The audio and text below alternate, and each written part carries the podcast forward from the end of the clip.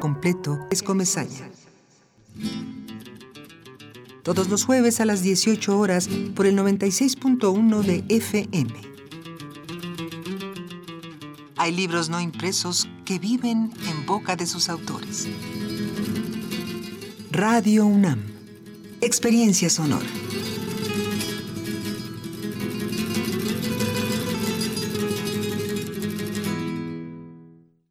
Radio UNAM es un medio que promueve el diálogo, la diversidad y la libertad de expresión en un marco crítico y respetuoso. Los comentarios expresados a lo largo de su programación reflejan la opinión de quien los emite, mas no de la radiodifusora.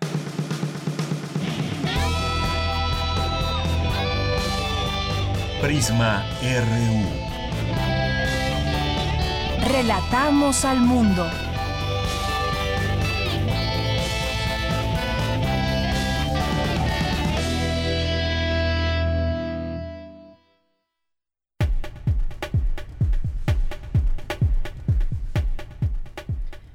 Buenas tardes, esto es Prisma RU y les damos la bienvenida a este programa que se transmite de lunes a viernes de 1 a 3 de la tarde a través de Radio UNAM, a través de estas dos frecuencias, 860 de AM y 96.1 de FM. Enviamos también saludos porque sabemos que también hay personas que prefieren esta vía y sobre todo quienes se encuentran fuera de la Ciudad de México, muchas personas que así nos lo hacen saber, que nos escuchan en www.radio.unam.mx. Muchas gracias. Le quiero mandar muchos saludos a mis compañeros que están trabajando allá en Radio UNAM, en Adolfo Prieto número 133. En esta producción nos acompaña Rodrigo Aguilar, con la asistencia de Denis Licea y en los controles técnicos Arturo González. En este micrófono les saluda Deyanira Morán, quien a nombre de todos mis compañeros que hacen posible este programa todos los días les saludamos y los invitamos a que nos acompañen de aquí a las 3 de la tarde. Tendremos mucha información como todos los días, tendremos algunas entrevistas. Les voy a platicar qué tendremos el día de hoy en estas charlas. Vamos a platicar con el doctor Pedro Moncada Jiménez, que es secretario académico de la Universidad del Caribe en Turismo por la Universidad Nebrija de España. Con él de qué vamos a platicar sobre lo que han señalado autoridades federales que están analizando declarar el turismo como actividad esencial, aunque bueno, ya lo dijo también el subsecretario Hugo López Gatel, que tiene que ser de manera paulatina y sobre todo cuando el semáforo cambie de color. Seguimos en rojo en todo el país, pero hay también una preocupación, una preocupación que es bastante válida de todo el sector turístico que pues piensa en que poco a poco se puedan abrir los sitios los hoteles, todo lo ligado a los, al turismo, dado que es eh, prioridad para ellos esta manera de sobrevivir a través de las personas que viajan, que hacen uso de algún servicio turístico. Es una situación muy difícil que está enfrentando el sector económico, claro, como todos, pero vamos a hablar en específico de este caso del turismo. Bien, eso por una parte. Luego vamos a hablar con Víctor Ramírez, que es especialista en temas energéticos y vocero de la plataforma México. Y con él vamos a platicar sobre esto que propuso Ricardo Monreal de la creación del Instituto Nacional de Mercados y Competencia para el Bienestar, el INMECOP, como un órgano constitucional autónomo que contará con personalidad jurídica, autónoma, técnica, operativa y de gestión. Pero esto qué significa? ¿Cómo podemos entenderlo los consumidores, quienes pagamos tarifas eléctricas, tarifas de celular? Eh, vamos a platicar de este tema en un rato más. Y si tienen alguna duda, pregunta, también ya saben que la recibimos aquí en arroba PrismaRU en Twitter y PrismaRU en Facebook. Eh, también vamos a tener en nuestra segunda hora eh, una conversación con el maestro Rubén Ruiz Guerra, que es maestro en Historia de América y director del Centro de Investigaciones sobre América Latina y el Caribe. Eh, con él vamos a platicar sobre la Organización Mundial de la Salud que dijo el lunes que el avance de la pandemia de coronavirus en Centroamérica y Sudamérica es la situación más compleja a la que se enfrenta, destacando que la región aún no aparece haber alcanzado, aún no parece haber alcanzado la meseta de contagios. Es decir, estamos en una situación difícil sobre todo en estos puntos en Centroamérica y Sudamérica. De eso nos va a platicar hoy el maestro. Vamos a tener eh, Cinemaedro con el maestro Carlos Narro hoy que es jueves para hablar de cine. Vamos a tener también las olas y sus reflujos con Cindy, que eh, pues nos, eh, nos, nos, va a presentar una entrevista con la doctora Hortensia Moreno del CIEG UNAM. No se la pierdan. Vamos a tener también cultura. Ahí Tamara va a entrevistar a Judith Inda, actriz de la obra Juan y la Muerte. Así que aquí estamos para leerlos también, todos sus mensajes que nos hagan llegar. Muchas gracias por su atención, por su compañía, por su sintonía. Y desde aquí, relatamos al mundo. Relatamos al mundo. Relatamos al mundo.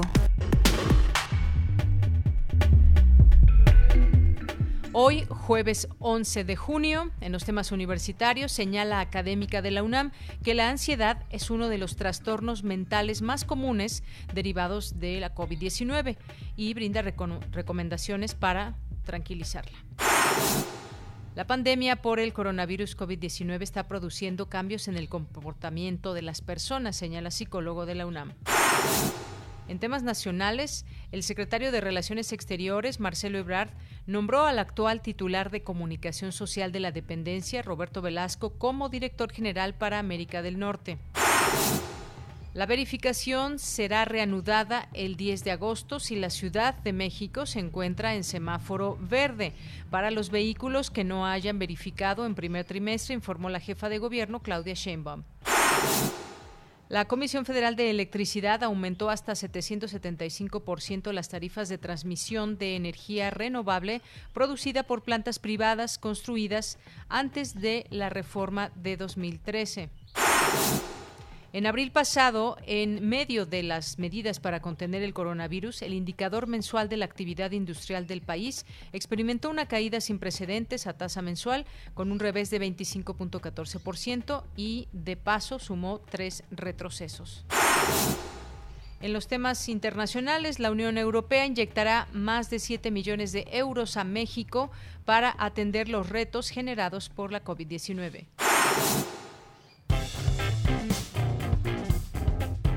Campus RU. Hoy en nuestro campus universitario, la Secretaría de Salud informó que en México hay 129.184 casos confirmados de coronavirus y 1.468 defunciones. Eh, por su parte, el gobierno de la Ciudad de México dispondrá de 110 mil pruebas PCR para detectar a pacientes asintomáticos y mitigar la propagación del virus. Las pruebas se realizarán a partir del 15 de junio en coordinación con la Universidad Nacional Autónoma de México, el Instituto Nacional de Medicina Genómica y el Instituto Nacional de Ciencias Médicas y Nutrición, Salvador Subirán. Escuchemos a la doctora Olivia López Arellano, secretaria de Salud de la Ciudad de México.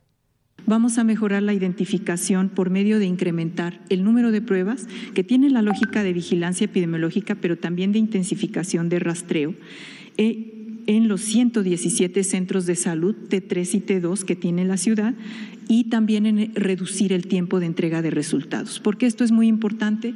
Porque eh, en la medida que tengamos un resultado rápido, podemos fácilmente, esa persona desde el momento en que tiene síntomas debe estar aislada, pero en el momento en que tenemos un resultado positivo, en ese momento avisar a sus contactos que pueden ser asintomáticos, pero que se aíslen. Eh, de manera rigurosa los 14 días que se recomiendan. Cortar la cadena de contagios, aislar de manera temprana a los casos positivos y detectar y aislar a las personas asintomáticas. Esto también es importante porque diversos estudios han mostrado que un porcentaje muy importante, alrededor del 40% de los casos, pueden cursar asintomáticos. Bien, pues una cifra bastante alta, este porcentaje de asintomáticos, que en el mejor de los casos, pues, eh, pues efectivamente no tienen síntomas. Sin embargo, el grado de, contagio, pues es igual al de una persona eh, que tenga síntomas y eh, pues las personas que llegan a tener, que llegan a presentar síntomas, pues muchas veces son leves, o medios, algunos otros graves, como ya hemos visto, que puede llevar hasta, hasta la muerte. Y hay varias características que se tienen. Quizás eh, ya algunas personas que nos están escuchando conocen a alguien cercano, conocen a alguien que les ha contado sobre estos síntomas. Aquí nos han compartido también algunos, incluso de ustedes, los síntomas por los que han pasado y cómo ha sido este proceso. Para algunos muy difícil por el dolor de de, articulaciones, por ejemplo, se va el sentido del gusto, del olfato, eso en algunas situaciones, pero otras tantas son completamente asintomáticos. Bien, y mientras tanto, la Comisión Universitaria para la Atención del Coronavirus consideró que la pandemia se encuentra en uno de sus momentos más álgidos, por lo que no existen las condiciones sanitarias para que nuestra comunidad retorne a sus labores académicas y administrativas de manera presencial antes del 30 de junio. Al respecto, el rector Enrique Graue dirigió un mensaje a la comunidad universitaria. Vamos a escucharlo. Universitarias y universitarios. Son ya dos meses y medio que esta contingencia sanitaria nos obligó al distanciamiento físico. En estas semanas, la Universidad Nacional Autónoma de México ha sumado sus conocimientos, talentos y capacidades para contender con la propagación de esta enfermedad y sus efectos en la salud de las personas y de la sociedad. En la página web de la universidad se da cuenta de las principales acciones que se han emprendido y del cómo hemos contribuido a conocer y entender la dinámica de esta inédita circunstancia que ha afectado severamente nuestro comportamiento social, político y económico. En lo escolar, desde principios del mes de mayo, como seguramente ya están enterados, los calendarios escolares han sido ampliados y adecuados por el Colegio de Directores y están a su disposición en la página oficial de la UNAM. Las fechas aprobadas están sujetas a la evolución de la pandemia y los distintos comités formados ex profeso están atentos a las condiciones sanitarias y a las necesidades administrativas, así como de salud, para un eventual retorno. Pero nos queda claro que sea cual fuese la fecha de regreso a actividades, esta no podrá ser con el aforo y con las características con las que operamos antes de esta contingencia. Habrá disposiciones generales para la universidad y particulares a cada una de las dependencias y entidades, las cuales serán dadas a conocer con toda oportunidad. Tendremos un regreso distinto y tomaremos todas las precauciones a nuestro alcance para proteger a la comunidad. Todos queremos vernos pronto, pero para que lo podamos hacer, por favor cuídense y cuiden de los suyos. Bien, pues como, como bien dice el rector, será un regreso distinto. Además, el rector Enrique Graue aprobó acuerdos que crean la coordinación de universidad abierta, innovación educativa y educación a distancia y la Dirección General de Bibliotecas y Servicios Digitales de Información. Se busca implementar estrategias de transición para enfrentar situaciones de emergencia educativa y avanzar en la modernización y cercanía con las colecciones digitales y las tecnologías de la información. Bien, pues vamos a continuar con la información universitaria. Mi compañera Dulce García ya está en la línea telefónica y nos va a platicar sobre, en este periodo de contingencia sanitaria, la ansiedad es uno de los trastornos mentales más comunes. Quizás algunos de ustedes que nos escuchen ya han pasado por una situación similar. Y bueno, pues vamos a escuchar a Dulce. ¿Qué tal, Dulce? Muy buenas tardes. Deyanira, muy buenas tardes a ti al auditorio. Así es, Deyanira, la depresión y la ansiedad se han hecho cada vez más presentes debido a la contingencia por COVID-19. Eh, esto puede llevar, puede presentarse incluso al mismo tiempo en una sola persona. Así lo refirió la doctora Claudia Raful Noera, académica de la Facultad de Psicología, durante el ciclo de conferencias titulado COVID-19 que organiza la Facultad de Odontología. Ahí la doctora advirtió que esto también puede ir acompañado del uso de sustancias. Vamos a escucharla de Jenny. Lo primero es esta parte de hacer consciente qué emociones y qué pensamientos estamos teniendo, ¿no? Entonces, si partimos de el que nuestras emociones no son consecuencia de los actos de otras personas, por ejemplo, podemos empezar a analizar, ¿no? Este, ¿por qué me estoy sintiendo de esta manera si alguien actúa de tal forma? Entonces, ir detectando, porque generalmente hay patrones, ¿no? No tenemos los 12 o no sé cuántos estilos les enseñé, ¿no? Sino generalmente tenemos dos o tres que son nuestros favoritos y en estos estamos todo el tiempo. Deyanira, este foro estuvo abierto al público y ahí las personas hicieron preguntas a la doctora sobre cómo podrían sobrellevar estos padecimientos en un contexto que acentúa las desigualdades sociales y económicas.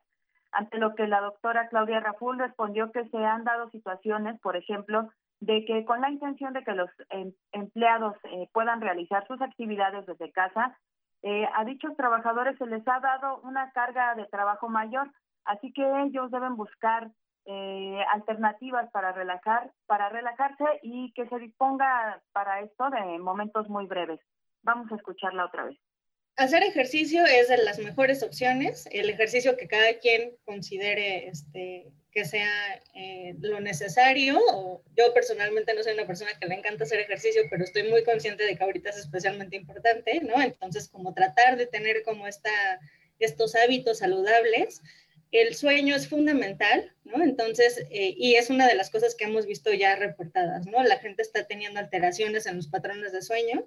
Entonces, ahí sí, eh, un poco como obligarnos como a, tener horas de dormir, ¿no? Entonces, eh, no, tratar de no irse a la cama súper tarde, ¿no? Sino tener ciertos horarios para, para dormirse y para despertarse.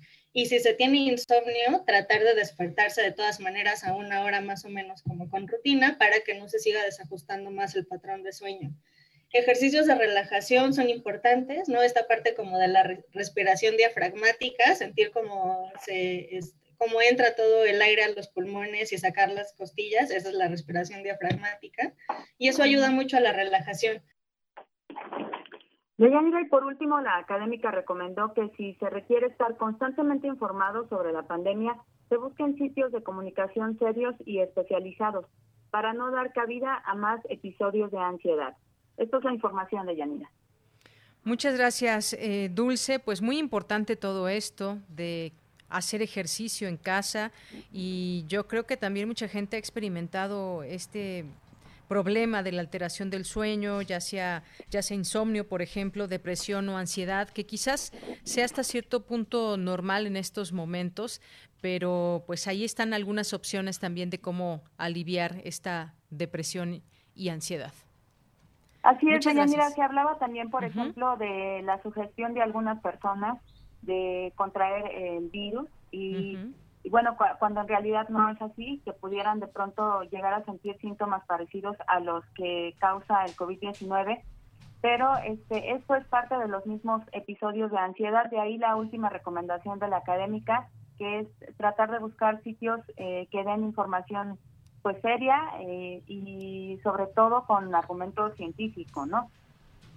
Así es, tienes toda la razón. De pronto eh, sentimos un dolor de cabeza o sentimos algún dolor y pensamos que ya estamos contagiados cuando no precisamente puede ser de esa manera. Muchísimas gracias, Dulce. Gracias a ti, muy buenas tardes. Muy buenas tardes, Dulce García. Con esta información continuamos. Porque tu opinión es importante, síguenos en nuestras redes sociales, en Facebook como Prisma RU y en Twitter como arroba PrismaRU. Continuamos una de la tarde con 21 minutos y nos vamos ahora a otro estrés, quizás el estrés legislativo. Bueno, ha cambiado toda la forma de trabajar también de la propia gente que está en los distintos eh, lugares y también qué está pasando también en este ámbito en la Cámara de Diputados, en la Cámara de Senadores. Bueno, pues hablemos de este tema que dio a conocer el día de ayer Ricardo Monreal y bueno, pues esta propuesta eh, del senador que presentó ayer una iniciativa para desaparecer al Instituto Federal de Telecomunicaciones, el IFT, la Comisión Federal de Competencia Económica, la COFESE, y la Comisión Reguladora de Energía, la CRE, para crear un solo instituto, el INMECOP, que sería el Instituto Nacional de Mercados y Competencia para el Bienestar.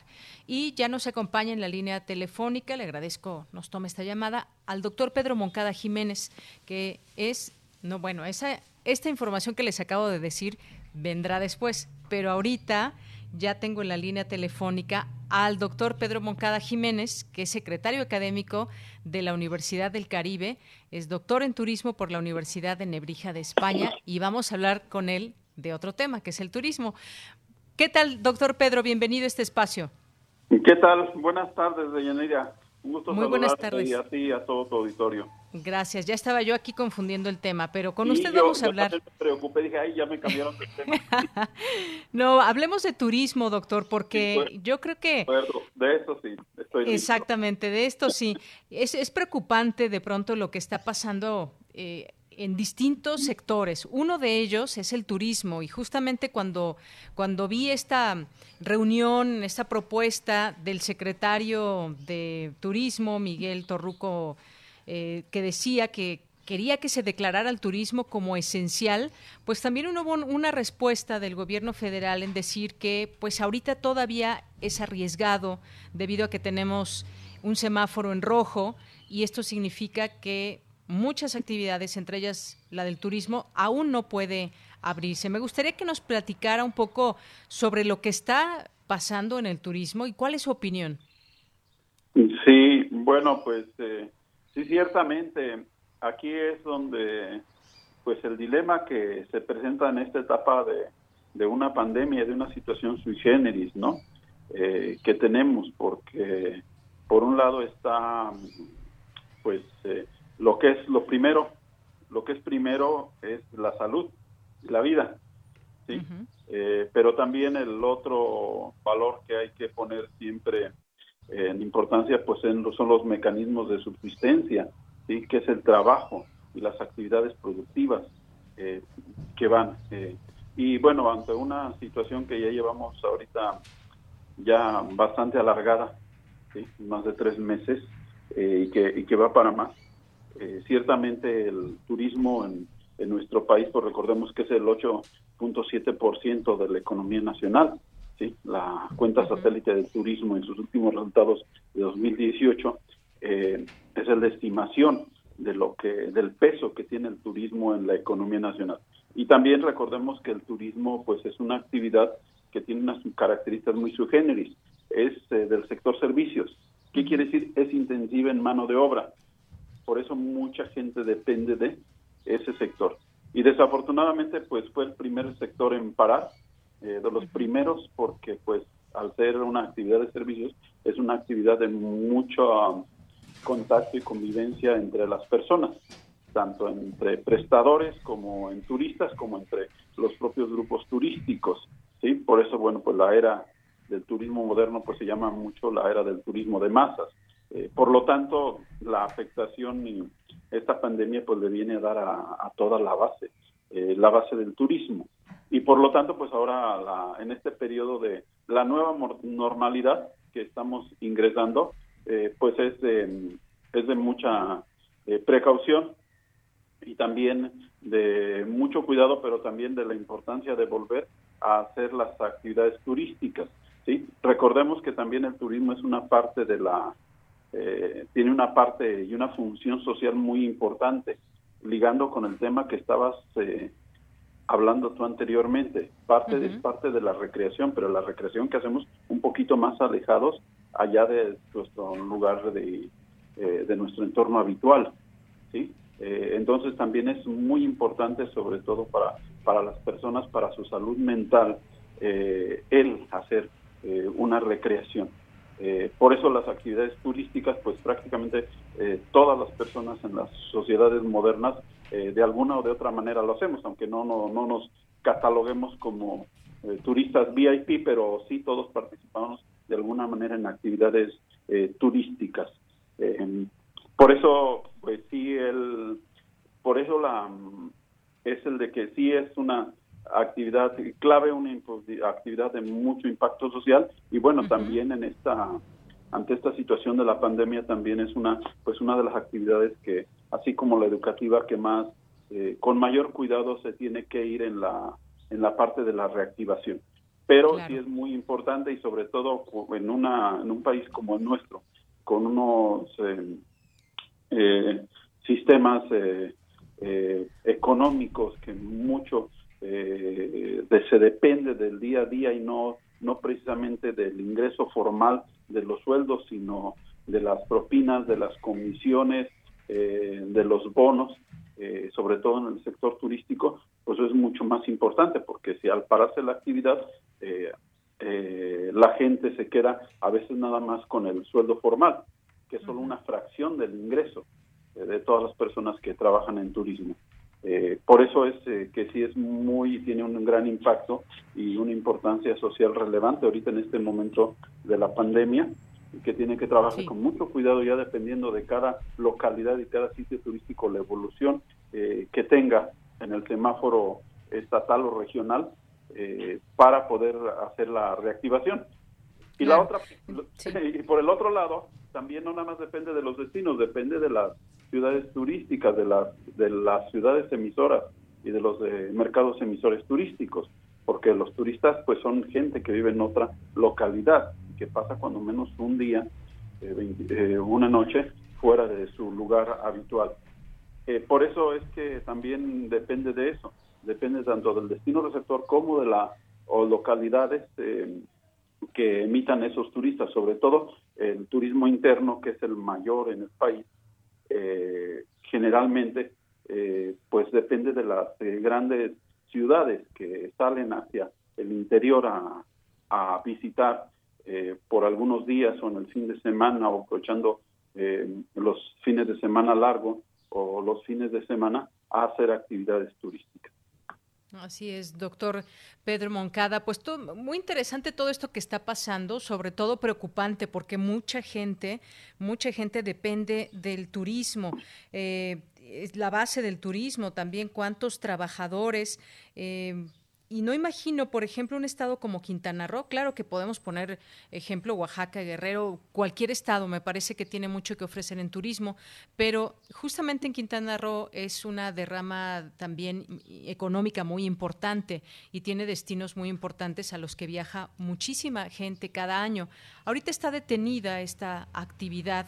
Eh, ¿Cuál es la magnitud, cuál es el alcance de esta afectación? Y como sabemos, pues eh, no va a ser declarada como una actividad esencial eh, de momento esta, esta actividad. Pero ¿qué alcance tiene todo esto? ¿Cómo está cambiando, digamos, el cariz del propio Estado cuando mucha gente que vive, digamos, en el municipio de, de Benito Juárez, y que se traslada todos los días a la zona hotelera, a distintos lugares que abren sus puertas justamente a toda esa posibilidad de generar dinero. No solamente, eh, pues sí, los empresarios en el ramo están perdiendo mucho, pero ¿qué pasa también con los trabajadores? Ha, habido muchos despidos. ¿Cuál es, ¿Cuál es el alcance de todo esto? Bueno, pues el alcance, imagínate, eh, eh, nosotros somos pues una, aquí en el norte de Quintana Roo básicamente eh, somos una zona monoproductiva porque todo directa o indirectamente depende del turismo. Y al caerse, por ejemplo, el gran centro de conectividad que es el aeropuerto, eh, en un 95% eh, las operaciones, pues ya te imaginarás eh, cómo está.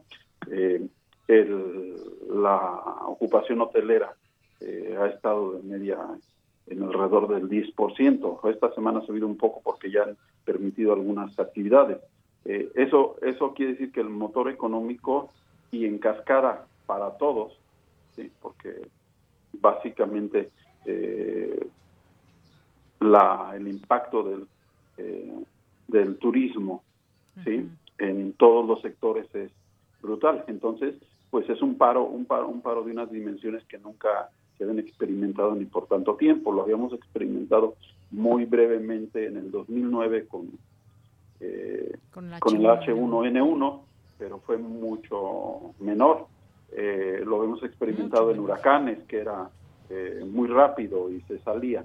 por eso está el impacto que tiene ahora esta, esta pandemia pues es mucho, muy superior y se afecta, pues afecta a todo el mundo a todo el mundo, a los, porque el turismo, ya por mediciones que tenemos en diferentes economías, sabemos que cada, cada unidad monetaria, cada peso o dólar que ingresa en una, eh, en una sociedad, en un sistema económico por turismo, que es un externo, es un, ingreso externo de una persona que viene de fuera, eh, el efecto multiplicador que hace es muy amplio que por cada unidad monetaria se generan hasta 1.7 unidades monetarias. Por eso el impacto que tiene hacia el interior el turismo impacta en todos los sectores económicos. No hay sector económico que no tenga un efecto multiplicador eh, del turismo. Por eso es que sí es muy amplio y generalizado eh, toda la afectación.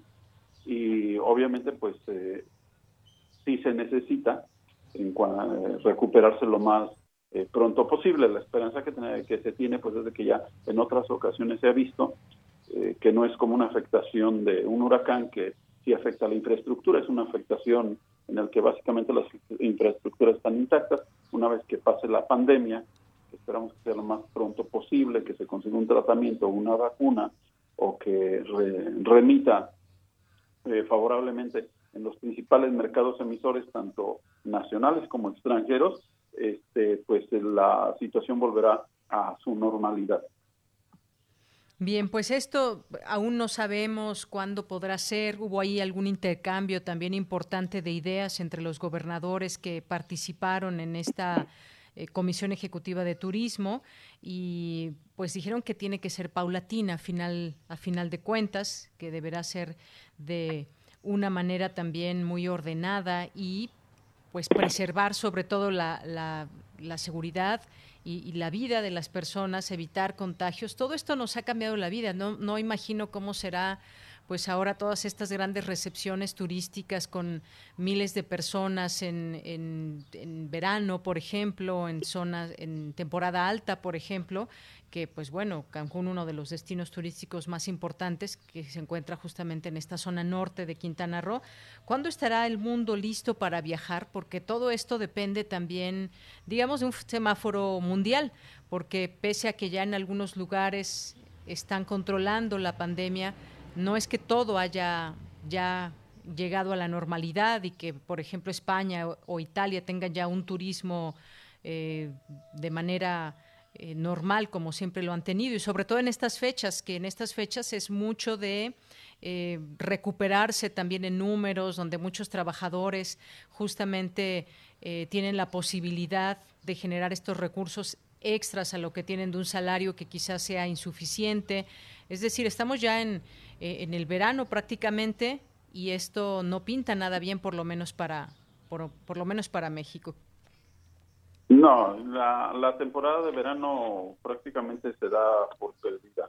En México sí va a ser una temporada con números muy muy bajos, nada comparable con todos los años anteriores. Eso es eso es ya muy claro. Este, La esperanza es la recuperación a, a mediano plazo, que pueda ser ya para la temporada de invierno eh, en el caso del turismo internacional y para algunas otras fechas para el para el turismo nacional, sí, los fines de semana largos o las eh, algunas algunas fechas específicas de fines de semana.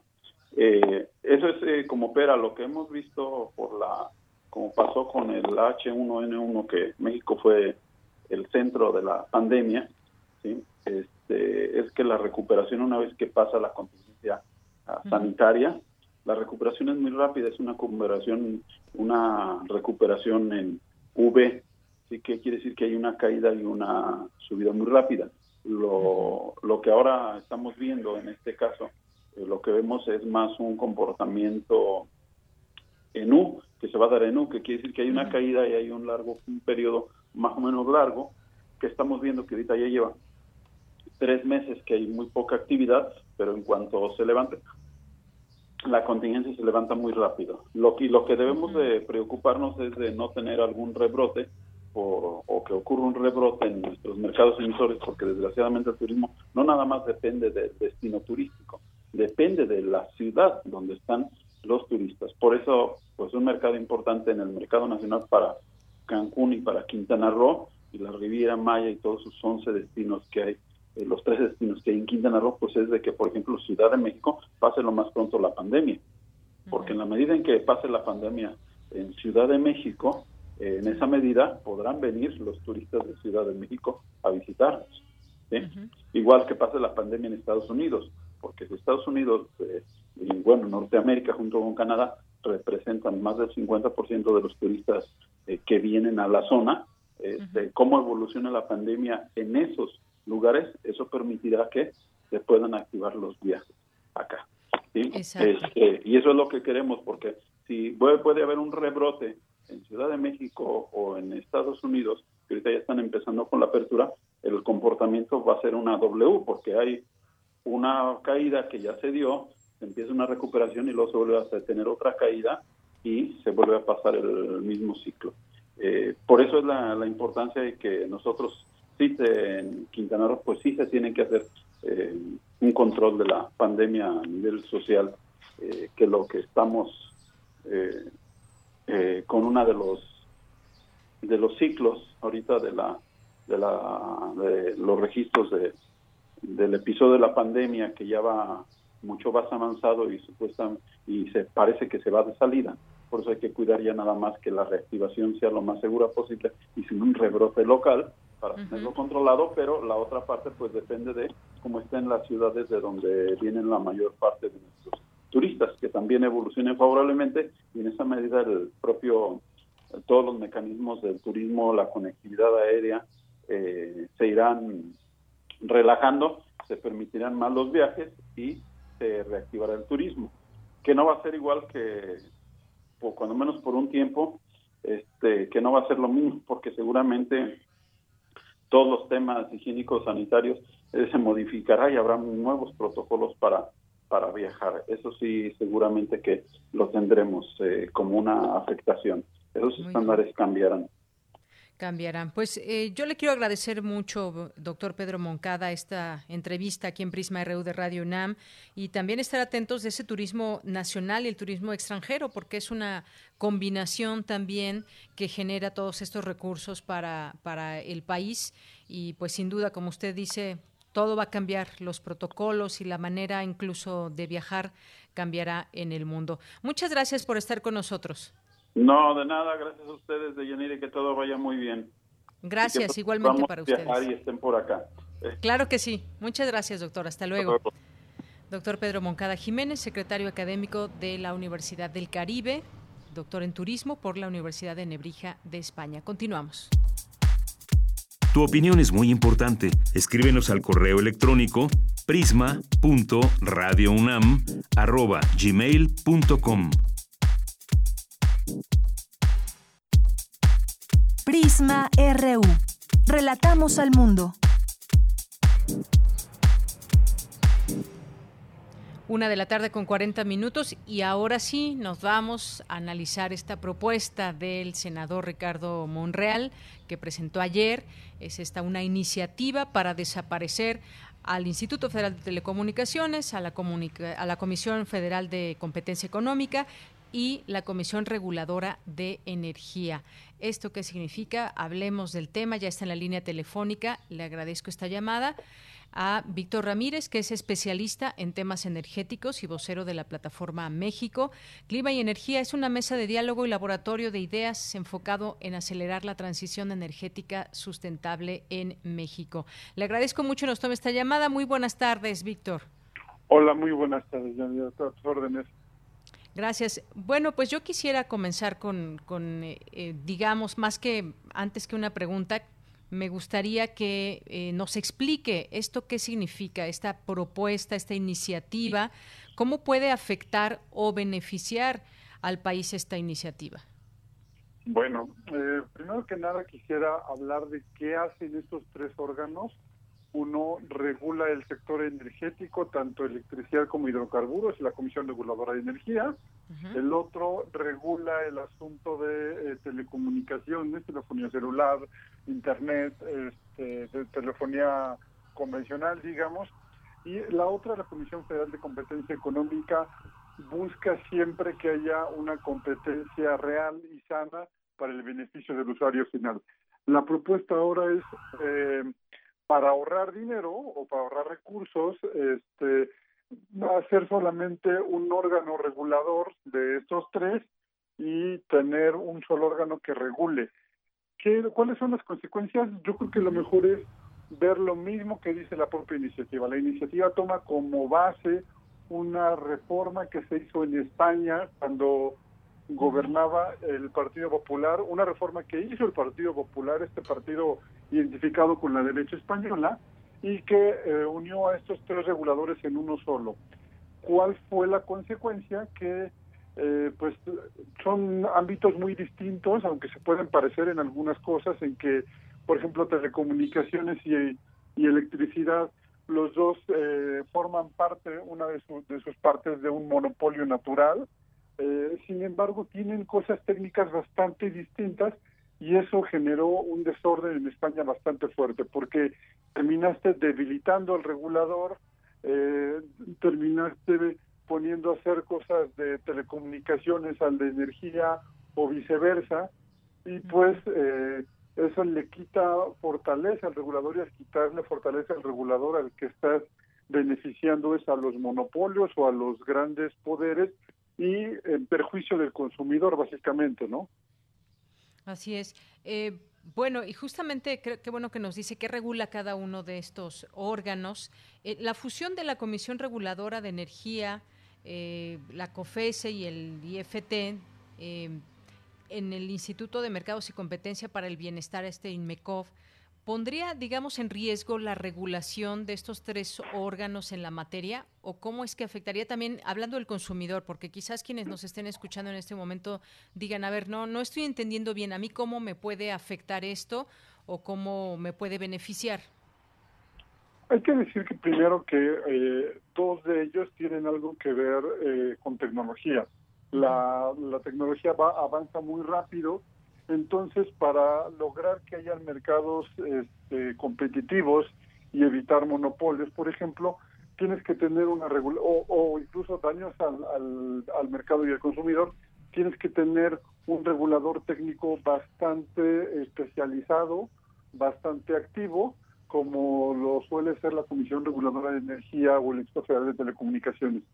Si no los tienes, la tecnología eh, siempre va a ir más rápido que el Estado y entonces el perjudicado puede ser el usuario final y por eso tiene que haber un regulador claro y que garantice todo lo que los servicios se presten en las mejores condiciones. ¿Qué es lo que puede suceder? Que ahora en lugar de tener tres vas a tener uno. Si ahorita tú vas a la CRE y le preguntas a algún, a algún comisionado sobre generación distribuida no, no, saben bien a bien qué es generación distribuida. Ahora imagínate un comisionado que tenga que ver eh, con las tres cosas, con competencia económica, este, que tenga que ver también con electricidad y con telecomunicaciones, que tenga que dominar los tres temas, poder opinar y poder hacer proyectos sobre los tres temas. La verdad es que es algo bastante difícil, eh, no digo que es imposible, pero poca gente podría hacerlo y estarías quitándole la, la especialización que, que además hay que decir, el Estado mexicano ha invertido en la formación de, de cuerpos eh, normativos o regulatorios bastante fuertes y pues eh, creo que sería una desventaja para el usuario final, ¿no? Eh, por ejemplo, ¿qué, ¿qué, hacen los reguladores? Poner tarifas de, transmisión que ahorita están muy de moda por la modificación que se hizo hace un par de, días, bueno, el día de ayer, este, son, son asuntos muy eh, muy concretos, técnicamente muy específicos y que ahora este, se estarían contaminando unos con otros y en, España, insisto, que generaron un, problema bastante serio, ¿no? Bueno, pues más o menos así está ese, este asunto para que lo vayamos entendiendo. Este documento otorga al INMECOP la facultad de garantizar, dice así el documento, y promover la libre concurrencia y competencia económica en México, prevenir, investigar y combatir los monopolios, que ya usted nos mencionaba sobre esto, las prácticas monopólicas, las concentraciones y demás restricciones al funcionamiento eficiente de los mercados e imponer las sanciones derivadas de dichas conductas. Es decir, así escrito como está, suena bien y uno como consumidor quizás diría, bueno, pues creo que no me, no me afecta, pero hay que entender también todo lo que está en juego. Cuando hablamos de monopolios, pues también eh, pensamos en tarifas, en cómo se han abierto otros algunos mercados en el país a lo largo de los años, como el de la telefonía celular, por ejemplo. Antes pagábamos mucho más de lo que se paga ahora entran eh, a esta cancha eh, competencias de distintas empresas y esto quizás de alguna manera beneficia, aunque siempre salen ganando las empresas, ¿no? Digo, lo, ideal siempre es tener un, regulador bastante especializado, porque, por ejemplo, la CRE, te voy a decir tres tarifas que pone. Eh, hay, hay tarifas que impone en el mercado de hidrocarburos, en el mercado de, gas y hay tarifas también en el mercado de electricidad. Entonces el problema ahora es que vas a tener a alguien que eh, por la mañana esté fijando ese tipo de tarifas y por la tarde esté pensando en tarifas de uso compartido de red. Eso, pues, obviamente son personas especializadas, este, personal especializado, y confundir estos tres aspectos en uno solo parece ser eh, poco poco efectivo y además le vas a cargar ahora sí que como decimos en México le vas a cargar la chamba a una sola entidad y, creo que es poco poco factible eh, cuando el Partido Popular lo propuso en España y se aprobó hubo una crítica muy muy fuerte de parte de la Unión Europea este y la, Unión Europea no estuvo nada contenta cuando se fusionaron estas tres eh, esos tres reguladores. Mm, en México tampoco creo que, que sea algo bueno este, y pues son competencias totalmente distintas y ámbitos que aunque se pueden parecer en la forma, en el fondo son bastante específicos y que no parece bueno. Todas las funciones que acabas de decir sí se cumplen, las cumple en México la Comisión Federal de Competencia Económica, la Comisión Reguladora de Energía, también la, la, la de Telecomunicaciones, y fusionarlos, perder toda la experiencia que ya está hecha administrativa técnica, creo que es una, una idea bastante mala, ¿no? Bien, entonces, un poco se hizo esto como imagen de ese, de ese caso español, digamos, que no ha tenido tan buenos resultados. Eh, y mi siguiente pregunta era, me parece que ya me la ha respondido de alguna manera un poco, eh, ¿cómo han funcionado estos órganos aquí en México? Sabemos que ha habido distintas eh, adecuaciones o modificaciones y que fueron parte de las reformas estructurales de, del sexenio pasado, pero más allá de este asunto que pueda tener su, su tema político también, cómo han funcionado estos órganos. Digo, la, la verdad es que yo creo que, por ejemplo, la CRE tenía un funcionamiento muy bueno hasta por lo menos antes de que empezara el presente sexenio. Y hay algo que, decía el comisionado presidente de la CRE, el anterior, lo decía muy bien, es que eh, siempre de, las en las regulaciones todo el mundo salía enojado y lo cual quería decir que estaba haciendo las cosas bien. El problema era si salía uno enojado y uno contento. Entonces, creo que venían cumpliendo una función bastante buena, estaban permitiendo un, un mercado eh, abierto, libre, eh, pero bien regulado también este, de, en, materia eléctrica, en materia de hidrocarburos. No quisiera hacer comentarios de lo que pasó a partir del cambio de gobierno con la captura del, del regulador, pero venía una función bastante bien hecha. El problema es que ahora, por ejemplo, tendrías a, uno de los comisionados, voy a omitir nombres, pero que eh, en lugar de cumplir con su misión como comisionado de la Comisión Reguladora de Energía, está en una obra pública del gobierno federal y, una persona que toda la vida se dedicó a operar en, petroquímica, ahora lo tendrías también regulando telecomunicaciones, como que sí hay una duda ahí bastante fuerte de de, qué tan conveniente sea mezclar estos temas por lo específico que se han vuelto, ¿no? Ahora, esto, doctor, ¿qué tiene que ver con, por ejemplo, con todo este, con el ahorro? Sabemos que estamos ante un gobierno que nos ha hablado de austeridad y algunos de las cosas que han cambiado son nombres de algunos institutos, por ejemplo, y en este caso sería el Instituto Nacional de Mercados y Competencia para el Bienestar. Esa palabra de para el bienestar tiene también su connotación o su marca de este gobierno. Lo ligamos un poco con este tema de la austeridad. ¿Habría un ahorro económico fusionándose estos órganos hacia este instituto? Ah, yo diría que habría menos eh, menos inversión, pero no necesariamente un ahorro. A, mí no me gusta, por ejemplo, si dejaste, si estás enfermo y dejaste de tomar una medicina, yo no consideraría eso un ahorro, ¿no? Entonces, decir que estás ahorrando porque tienes un regulador menos, que, que además era funcional para crear un regulador que muy probablemente sería disfuncional, no me parece que ahorro sea la, la, la, descripción este, certera, insisto, con la analogía de la de dejar de tomar una medicina y decir que ahorraste en ello, ¿no?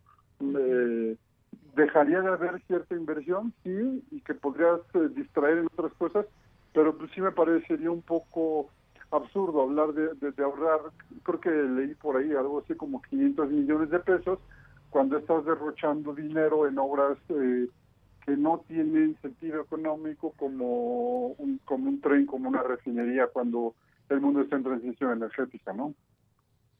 Muy bien. Bueno, pues sin duda es un tema que queríamos conversar el día de hoy para entenderle mejor y saber lo que significaría esta, digamos, fusión hacia este instituto que se propone, que todavía pues es una iniciativa, es una propuesta, no es que ya se vaya a llevar a cabo.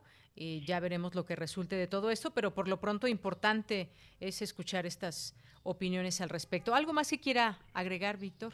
solamente por este comentario que hacías de que apenas es una iniciativa. Sí, sí es una iniciativa solamente, le falta mucho para, para, pasar. Eh, tiene que comenzar de su propio grupo legislativo, eh, este, tiene que lograr dos terceras partes de cada una de las cámaras de la de diputados, bueno, en este caso de los senadores y después de la de diputados, el 50% más uno de los eh, de los congresos estatales, entonces todavía espero yo que, que esto pase por muchísimas revisiones y no sea aprobado como se está proponiendo. Y es un, insisto, es una iniciativa y todavía falta mucho para que esto se vuelva realidad, ¿no? Si es que se vuelve realidad. Así es. Bueno, pues le agradezco mucho que haya estado aquí con nosotros en Prisma RU de Radio UNAM. Muchísimas gracias a ti, que tengas eh, buena tarde y un saludo al auditorio. Muchas gracias. Hasta luego. Víctor Ramírez es especialista en temas energéticos y vocero de la Plataforma México.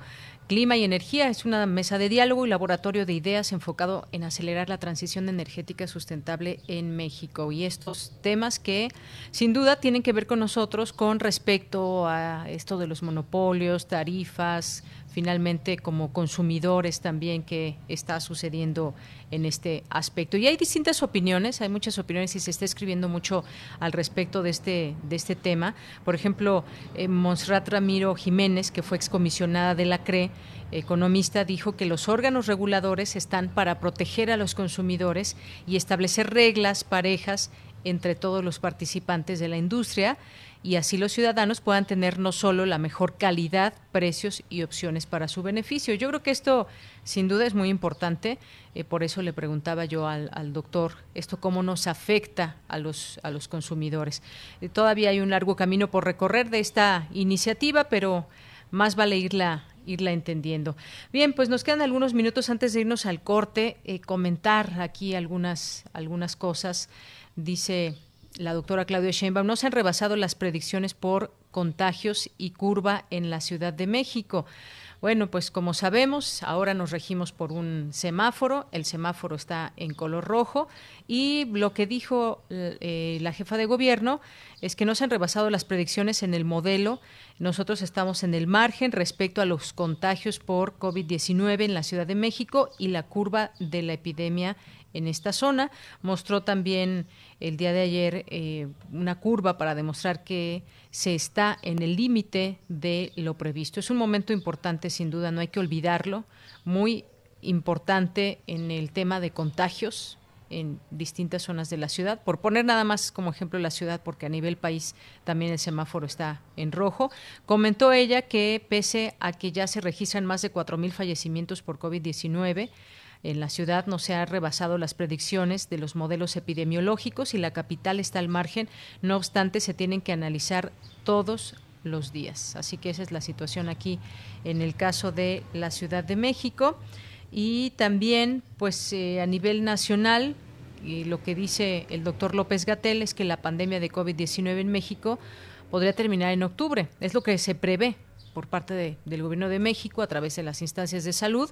Cree que la pandemia de COVID-19 alcanzará su punto máximo de contagios durante la próxima semana, aunque perdurará en algunas zonas hasta octubre y se declara preparado para afrontar una posible nueva oleada para finales de año. Eso es otro tema que también habremos de analizar con mucho, mucho cuidado, porque eh, pues incluso en países donde se tiene controlado la pandemia ya se tienen eh, pues riesgos de un posible rebrote. Eh, como sabemos, esto empezó primero en Europa, veamos también cómo se comportan las cosas allá y eso puede ser un, pues un ejemplo un tanto de, de, qué está sucediendo en este sentido. Dijo, empezamos en febrero, terminaremos en octubre y podríamos decir que hasta mitad de junio estaremos a la mitad del conjunto de curvas epidémicas, es lo, lo que dijo en una entrevista también que le hicieron al doctor López Gatel y pues eso es algo de lo que podemos mencionarle, de cómo se está comportando esta curva, el semáforo, eh, qué pasa con distintas actividades como el turismo. A mucha gente ya le urge, imagínense también todos los, todos los restaurantes que ya con distintos protocolos ya están abiertos al público, pero todavía no hay esa confianza. Iremos recuperando la confianza poco a poco y sobre todo cuando el semáforo cambie de color. Esperamos con mucha con mucha ansia que llegue ya el siguiente color del semáforo que será naranja para posteriormente irnos al, al, verde. Bien, pues vamos a irnos a un corte. Ya escucho de lejos alguna canción, alguna música. Con esto vamos al corte y regresamos en unos minutos.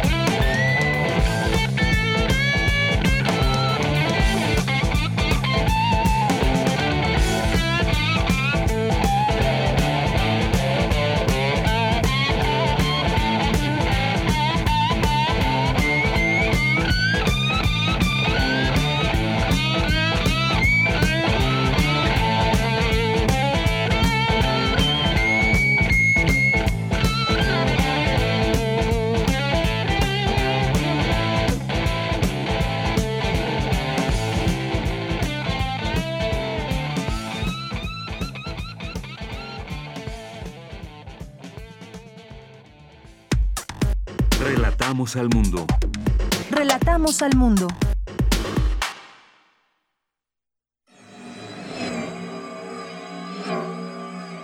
Hace 83 años, el dirigible alemán Hindenburg logra cruzar el Atlántico, pero se incendia antes de aterrizar en la ciudad de Nueva York.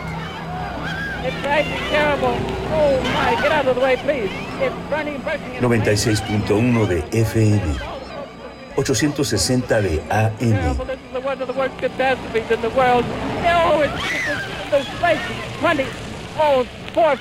Toda historia es nuestra historia.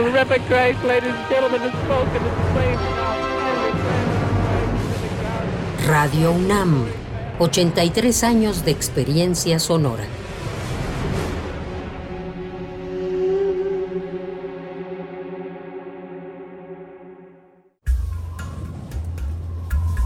A lo largo de los años, la especie humana ha dejado una huella de destrucción en el planeta.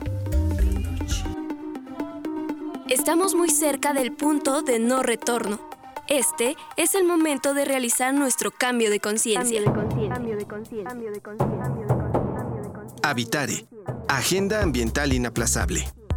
Te invitamos a escuchar las labores que hacen nuestras científicas y científicos para tratar de salvar nuestra casa. Y las recomendaciones para que desde tu trinchera ayudes a cuidar el ambiente. Todos los lunes a las 16 horas, por el 96.1 de FM. Radio UNAM, Experiencia Sonora.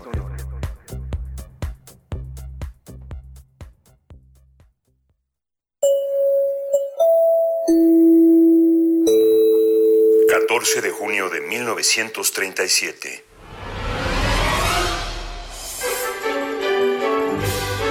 ...83 años de ser la voz de la Universidad Nacional Autónoma de México... ...de estudiantes y académicos... de difundir el conocimiento, la cultura, la ciencia y el arte. 83 años de retratar el acontecer de México y el mundo, de reflexión y análisis. A pesar de las vicisitudes, 83 años de estar con ustedes. Radio UNAM, 83 años de experiencia sonora.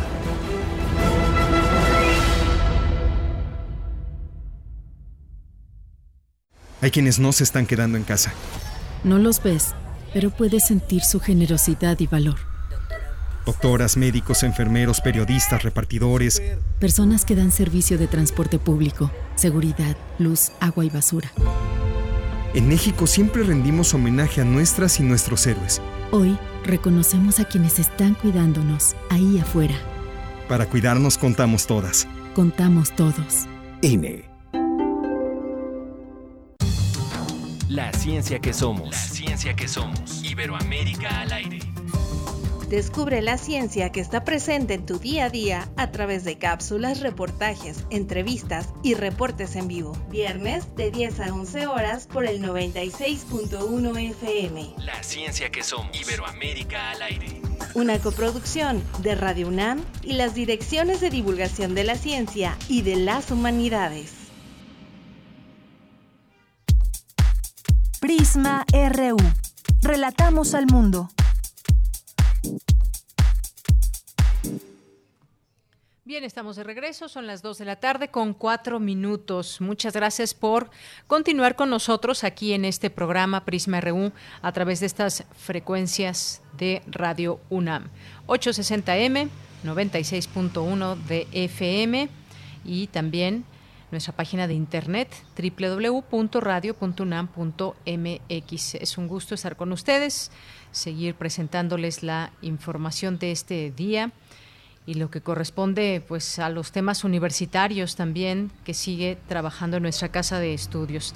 Bien, quiero mandarle un saludo y además los invitamos a que puedan seguir a este sitio HC Historia Historia Contemporánea, así es su Twitter arroba HC Historia que también por aquí nos escriben, se hacen presentes. El Zarco le mandamos saludos. Flechador del Sol que nos dice, a la fecha hay ciudadanos en puestos públicos sin tener experiencias en las encomiendas y más aún sin tener formación académica que las relaciones con esas actividades. Gracias, sí, así parece ser algo una tradición de pronto que no se tengan especialistas en las áreas que se debe. Verónica Ortiz Herrera nos dice, buenas tardes, yo pienso que con esta reforma que quiere hacer el señor Ricardo Monreal es controlar a los órganos autónomos. Mi pregunta es, como ciudadano, ¿cómo lo podemos evitar? Pues, ¿cómo lo podemos evitar? Tenemos a nuestros representantes como senadores, como diputados, quizás a través de ellos acercándonos, mostrando nuestra opinión al respecto de ello. Y sobre todo creo que algo muy importante, Verónica, es que entendamos este, este tema y también desde nuestros ámbitos poder exigir. Eh, sabemos nosotros que somos consumidores eh, qué pasa con la regulación, con las tarifas que finalmente pagamos. Así que, pues sí, es una muy buena pregunta, Verónica. ¿Cómo lo podemos evitar como ciudadanos? Si es que no, no, no nos, eh, nos parece que es algo negativo. Gracias. Eh, también nos escribe por aquí Mayra Elizondo, presente. Muchas gracias.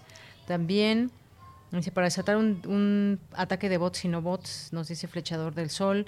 Abimael Hernández, muchas gracias por la presencia. Flechador también nos dice, como todas las propuestas del régimen actual se encaminan a que solo el Ejecutivo pueda aplicar las medidas que en su imaginario sean correctas. Realmente no es austeridad franciscana es el poder que se está depositando en la figura presidencial. Gracias. Ernesto Caro también nos dice por qué es su derecho a ampararse aunado de que un acuerdo con la Suprema Corte, la forma de determinar los salarios no está clara y está mal hecha. Más importante, como debe saber bien, no existe retroactividad de la ley en prejuicio de un derecho. Marco Fernández nos dice, no está claro el fin de esto, tampoco la participación del, del ponente eh, dice, cómo lo sabe, es necesario que se establezcan los fines y la manera de cumplirlos. Esto con respecto a esta entrevista de la unificación de órganos al INMECOP. Eh, pues es un tema que yo creo que debemos seguir tocando. Marco, muchas gracias.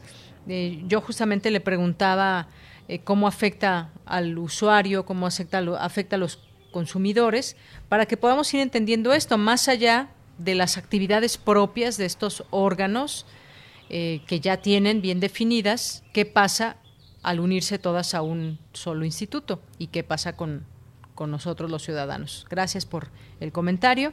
Muchas gracias a nuestros amigos de Ingeniería UNAM, gracias a César Soto, a Rizoma, a Abel Fernández, a nuestros amigos del Instituto de Geografía, que también aquí están presentes. Muchas gracias a Jean-François Charrier, David Castillo Pérez, José Luis Sánchez nos dice, Buena tarde. Noticia que tendrían que comentar varios consejeros electorales unamitas con licencia eran respetables hasta que los salarios elevados en el INE los corrompió.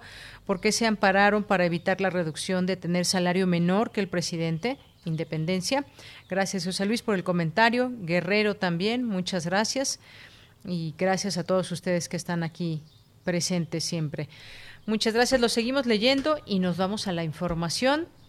Vamos a la información de hoy toca con mi compañera Cristina Godínez. La pandemia también está produciendo cambios en el comportamiento de las personas. Cuéntanos, Cristina. Deyanira, un saludo para ti y para el auditorio de Prisma RU.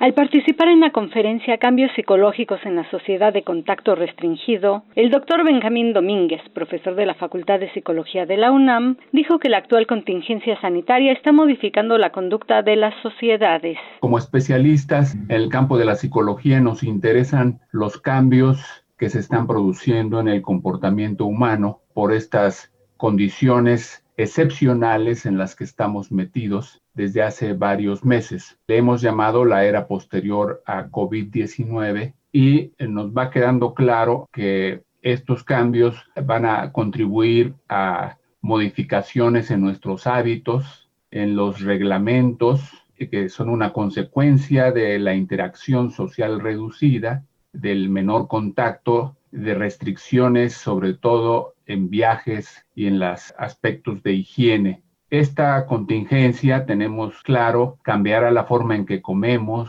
trabajamos, compramos, hacemos ejercicio, cómo prevenimos y protegemos nuestra salud. En fin, son cambios que se están produciendo en un ritmo sin precedentes. El psicólogo comentó que la conducta social ha venido adquiriendo una importancia en la comprensión del cerebro, así como en el entendimiento de la preservación o pérdida de la salud. Está cada vez más claro por la evidencia que nuestro nivel de sensibilidad social responde o es modulado o afectado por las amenazas a la conexión social como son el rechazo, en particular el aislamiento, la pérdida de seres queridos, el ser sometidos a evaluaciones sociales. De esta manera entendemos que un proceso de aislamiento puede contribuir a modificar, sobre todo en algunas personas con algunas predisposiciones, sus niveles de sensibilidad a los estímulos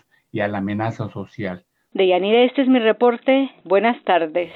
Gracias, gracias Cristina Godínez por la información. Vámonos ahora a la sección Las olas y sus reflujos. Esta semana nos eh, aventamos un clavado al feminismo. Nuestra compañera Cindy Pérez Ramírez platicó con la doctora Hortensia Moreno. Vamos a escuchar. Las olas, Y sus reflujos.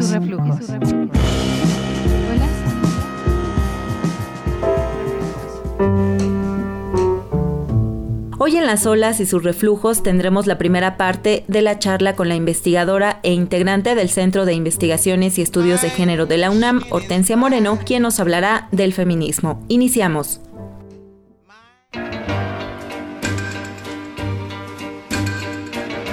Un fantasma recorre Europa y el mundo. El fantasma del feminismo. Todas las fuerzas de la vieja Europa y el mundo se han unido en Santa Cruzada para acosar a ese fantasma. Los que avientan piropos en la calle, los que tienen otros datos, los que agreden y los que niegan la violencia. Y es que parecería que la palabra feminismo causa confusión y hasta temor.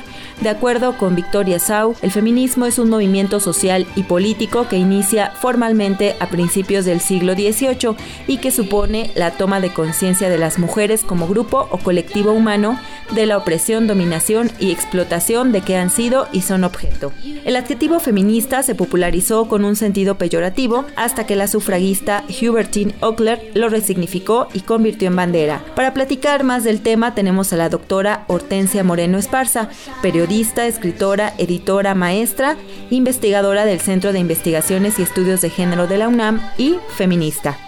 Es un placer contar con usted en este espacio radiofónico. Quisiera que nos explicara a todos nuestros radioescuchas qué es y qué no es el feminismo, doctora Moreno. El feminismo es una corriente ilustrada de pensamiento que está siempre acompañada de pues movimientos sociales que tiene como finalidad establecer la igualdad entre hombres y mujeres en todos los aspectos de la vida social. ¿Por qué ha cobrado relevancia o visibilidad el feminismo? A lo largo de varios siglos que tiene existencia el feminismo, desde finales del siglo XVII, ha habido momentos en que el feminismo tiene mayor visibilidad y momentos en que se encuentra un poquito más opacado, en que no hay una movilización demasiado importante. En el siglo XX conocemos una muy importante movilización en los años 70, a la que denominamos la segunda ola del feminismo, que pues en México en particular tiene una misión relacionada, por ejemplo, con el derecho de las mujeres a controlar su cuerpo. Un ejemplo muy importante que le ha dado mucha visibilidad a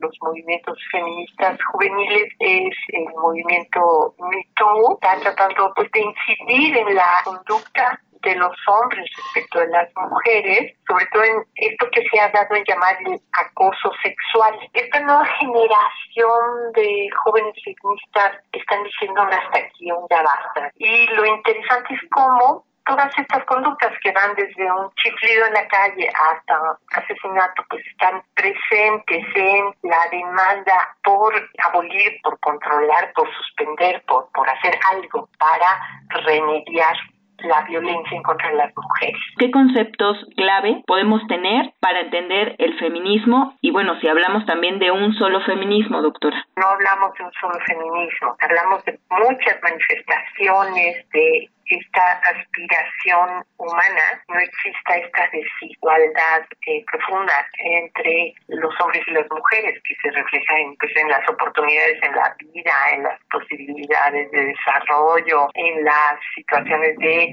subordinación y de violencia y todas esas cosas. Pues una división muy importante que sería la división entre el movimiento y el pensamiento. Hay el proceso de movilización política y por el otro lado lo que yo denominaría el pensamiento feminista, que pues es un trabajo intelectual que tiene como manifestación principal pues eh, una producción importante de textos que van a estar en el espacio público eh, en el siglo XX yo creo que de manera muy importante a partir de la publicación en 1949 de el libro de Simón de Beauvoir el segundo sexo y que se seguida durante las décadas de los 50 y 60 por una enorme cantidad de textos que se van a volver pues libros muy importantes donde se van a desarrollar precisamente los conceptos del feminismo. Yo creo que el concepto clave es el concepto de género y da lugar a un proceso que es un proceso largo pero también muy interesante que sería este de la institucionalización digamos, en los espacios académicos de varias corrientes del feminismo. No estamos hablando aquí de una corriente homogénea, sino de una serie de posibilidades de interpretación y de producción discursiva que van a tener lugar en espacios académicos. Esta semana les recomendamos la película Las Horas de Stephen Daldry. Esta obra narra la vida de tres mujeres de tres épocas y generaciones distintas que solo están conectadas por un libro, Mrs. Dalloway, de Virginia Woolf.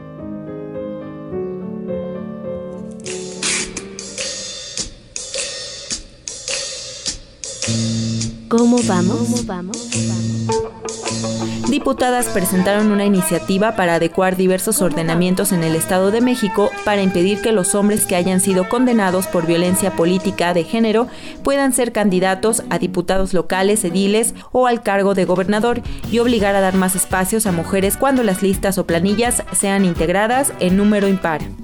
Quisiéramos terminar la sección del día de hoy con el inicio de la novela En vez de maldecirte de la doctora Hortensia Moreno. Estábamos locas, solas, éramos las fracasadas, las que no teníamos marido ni empleo ni futuro, éramos las reprobadas, las inmorales, las miedosas, las que no nos sabíamos quedar calladas, las estúpidas, las madres desnaturalizadas, llamaradas de petate, las rebeldes, descocadas, descarriadas, las degeneradas. Éramos las desmemoriadas, las feas, las gordas, las chaparras, las odiosas a las que no nos duraban los novios, ni los esposos, ni los amantes, las que nos quedamos vestidas y alborotadas. Comentarios al Twitter, arroba PrismaRU. Regresamos con nuestra compañera Deyanira Morán.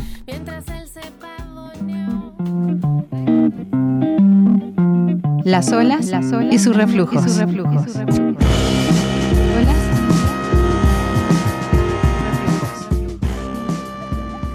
Porque tu opinión es importante, síguenos en nuestras redes sociales, en Facebook como Prisma RU y en Twitter como arroba PrismaRU. Continuamos gracias a Cindy Pérez Ramírez y su olas y sus reflujos. Dos con 19 minutos. Vamos a pasar ahora a otros temas también que hay que seguir discutiendo. ¿Qué pasa en esta región de eh, América, específicamente en Latinoamérica, eh, Sudamérica, Centroamérica. con respecto a esta pandemia, hemos estado aquí siguiendo en distintos momentos algunos países, el comportamiento de esta pandemia en ellos y sobre todo en esta región que es sin duda muy importante de seguir comentando.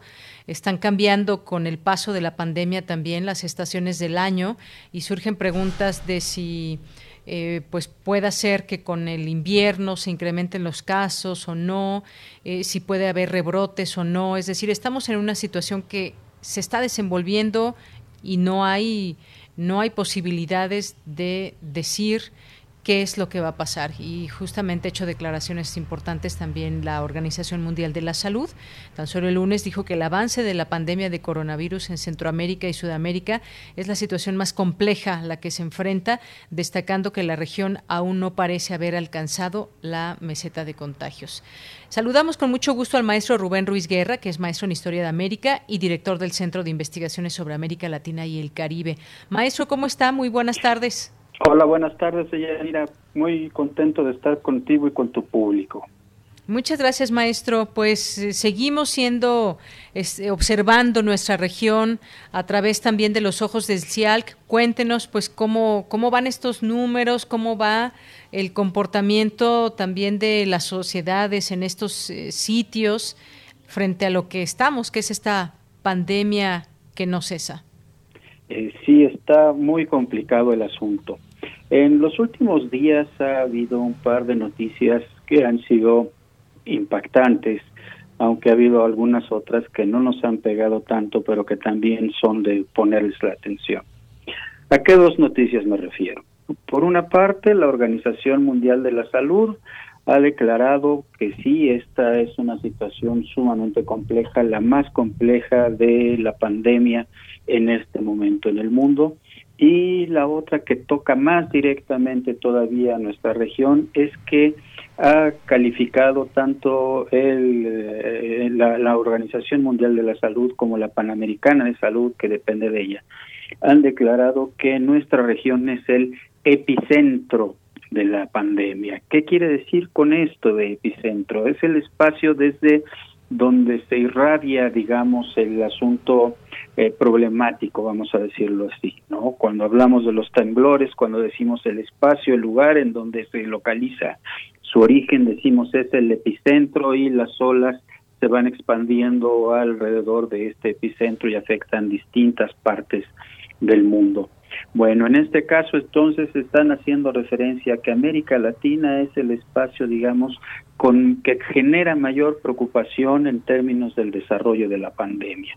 Esa es una de las noticias. La otra de las noticias que también nos ha eh, llamado poderosamente la atención es el caso del manejo que ha seguido haciendo el gobierno brasileño en relación con la pandemia. Bueno, tenemos muy claro que el presidente brasileño desde un principio ha descalificado la pandemia, llamó al COVID-19 una gripecita, ha participado en manifestaciones para impulsar la apertura de la economía en, su país y de alguna manera ha descalificado todos los esfuerzos que aún dentro de distintas instancias del gobierno brasileño se han desarrollado para generar respuestas frente a la pandemia.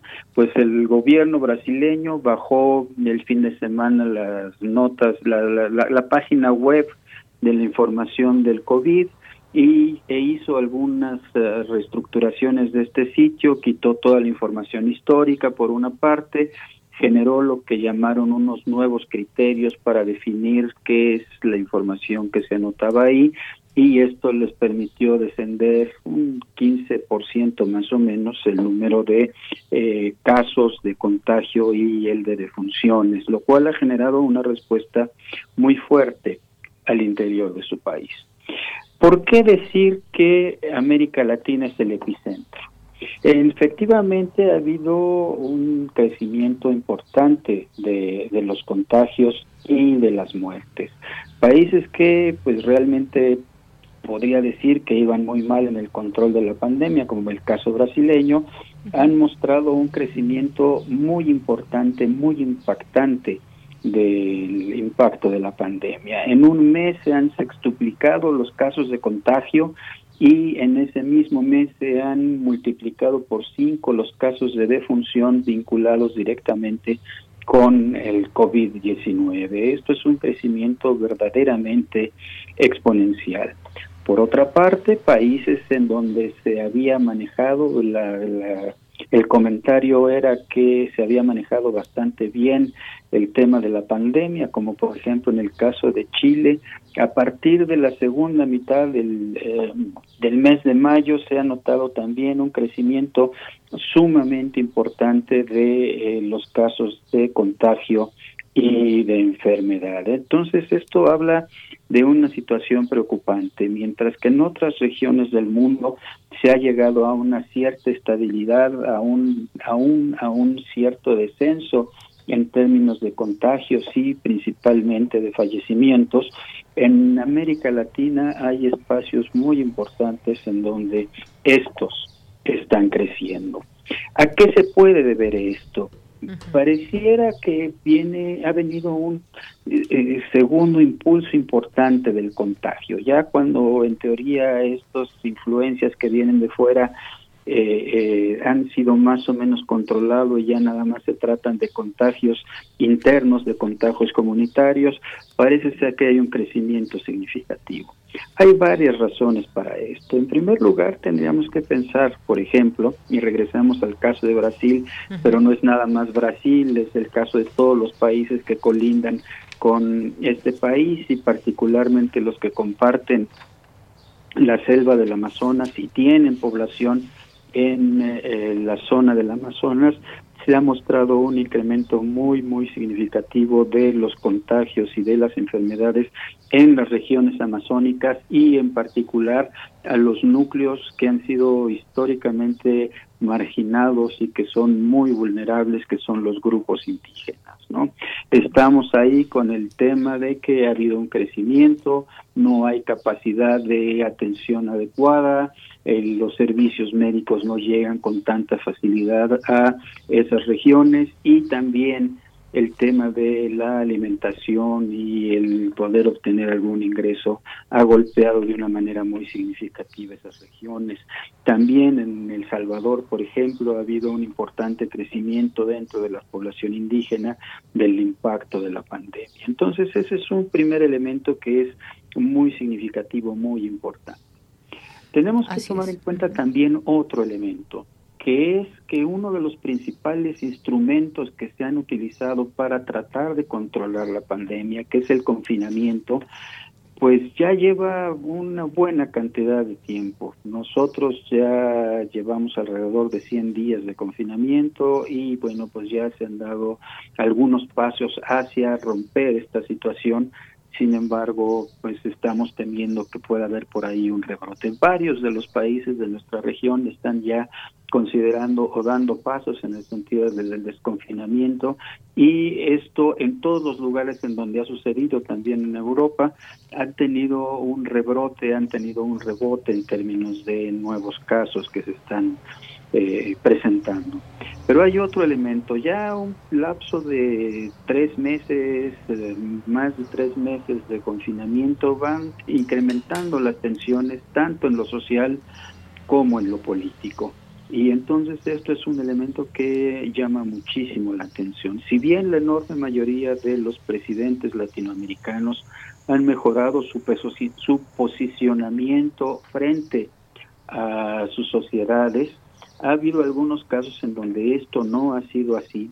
Y por otra parte, aunque hayan mejorado, esto no significa que en términos políticos hayan logrado obtener un consenso de todas las fuerzas en términos de qué es lo que se debe hacer y cómo se debe hacer. Tanto casos como de Chile, El Salvador es muy claro este tipo de cosas. En el caso peruano también le ha tocado a, Martín Vizcarra, por ejemplo. Eh, se ha notado muy claramente este tema de las tensiones que empiezan a aflorar de una manera muy importante dentro de la clase política. Y esto es significativo porque son los que toman las decisiones sobre qué hacer y qué no hacer. Y bueno, por supuesto también ya el confinamiento ha pasado una factura importante en términos económicos. Todas las economías de la región se están contrayendo de una manera muy significativa y eso en países en donde alrededor del 50% de la población eh, gana su pan cotidiano en la informalidad, es decir, no tiene eh, capacidad de ahorro, no tiene sistemas de seguridad social, no tiene mecanismos que amortigüen de alguna manera la pérdida de ingresos de varios días consecutivos, esto también está generando problemas. Ya platicábamos, por ejemplo, del caso chileno, en donde, bueno, pues la aplicación con la fuerza del confinamiento ha estado ya generando algunos eh, motines, tal vez levantamientos eh, muy significativos, en donde sectores eh, marginales de la, de la región de Santiago, que es la capital del país, se han confrontado de una manera bastante violenta con los carabineros que son los encargados de imponer ese orden. Entonces estamos en una situación en donde digamos ya la cantidad de tiempo, en donde digamos que también en las uh, distintos vías en los que el brote pandémico nos estaba afectando, están pasando facturas cada vez mayores. Necesitamos eh, trabajar, necesitamos generar una conciencia muy importante, por una parte de que tenemos que trabajar juntos por otra parte de que tenemos que procurar ser en buena medida disciplinados, pero por otra parte también que tenemos que ser solidarios con aquellos que están a su alrededor. Así es, maestro. Y en todo esto que usted menciona, en el caso, por ejemplo, las grandes ciudades de Brasil ya han comenzado a reabrir, alimentando también los temores de otra ola mortal de coronavirus. Y todo esto que usted menciona es muy interesante porque también hay que ver y observar el comportamiento social en los distintos países donde el confinamiento ha sido obligatorio en unos casos y para otros no, como el caso de México. Es decir, este comportamiento social que va en acompañamiento con sus gobiernos.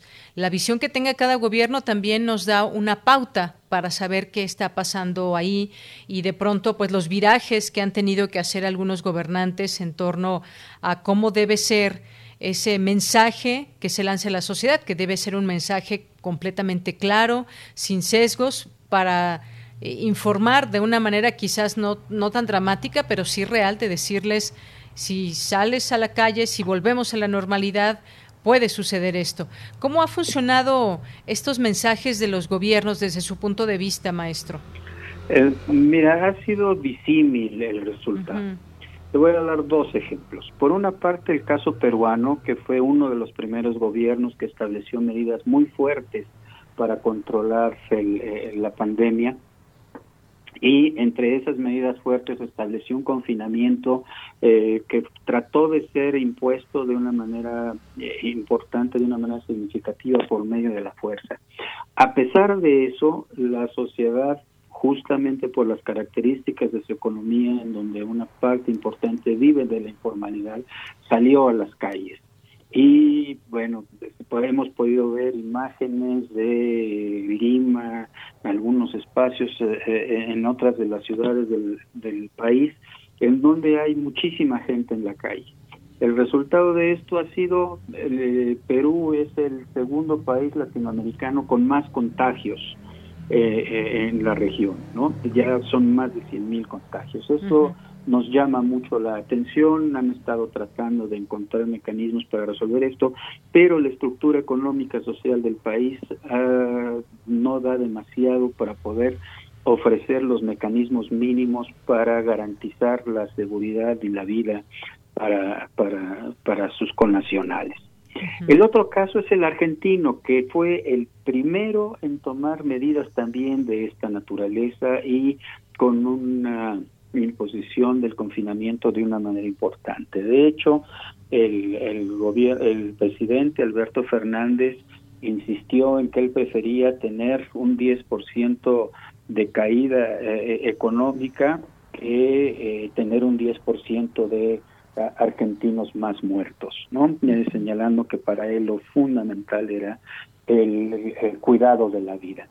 Pues bien, por supuesto, como en todos los otros países, hay quienes han estado eh, cuestionando e impulsando a que pueda haber un desconfinamiento, una apertura. De hecho, ya se empezaron a tomar algunas medidas en ese sentido y algunas de las bases importantes del gobierno del gobierno peronista de Fernández, pues han dicho no, tenemos que ser respetuosos del esfuerzo que ya ha hecho toda la sociedad y tenemos que mantener todavía el confinamiento. Entonces, esta fina línea que divide el tema de eh, la preservación de la salud frente al tema de cómo generar un movimiento económico que permita el, el, el, funcionamiento mediano de la sociedad es un tema sumamente, sumamente complicado.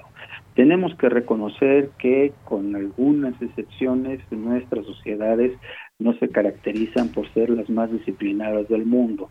Entonces ese es otro elemento que también este, nos, nos, nos, nos golpea de una manera significativa en situaciones como esta. ¿no? El hecho concreto es que ya después de tres meses de medidas bastante estrictas en algunos casos, en otros no tanto, nuestros gobiernos tienen que atreverse a, a tomar algunas medidas, pero siempre confiando en que haya algunos elementos esenciales que le permitan a nuestra sociedad eh, enfrentar los retos que este desconfinamiento enfrenta. Insistir en las medidas de higiene personal, por ejemplo, las medidas que tienen que ver con el distanciamiento social, las medidas que tienen que ver con el uso de, mascarillas o algún otro implemento que permita de alguna manera generar una cierta eh, eh sensación de aislamiento con respecto al, contexto en el que estamos metidos, todo eso tiene que, funcionar todavía de una manera mucho más importante. Muy bien.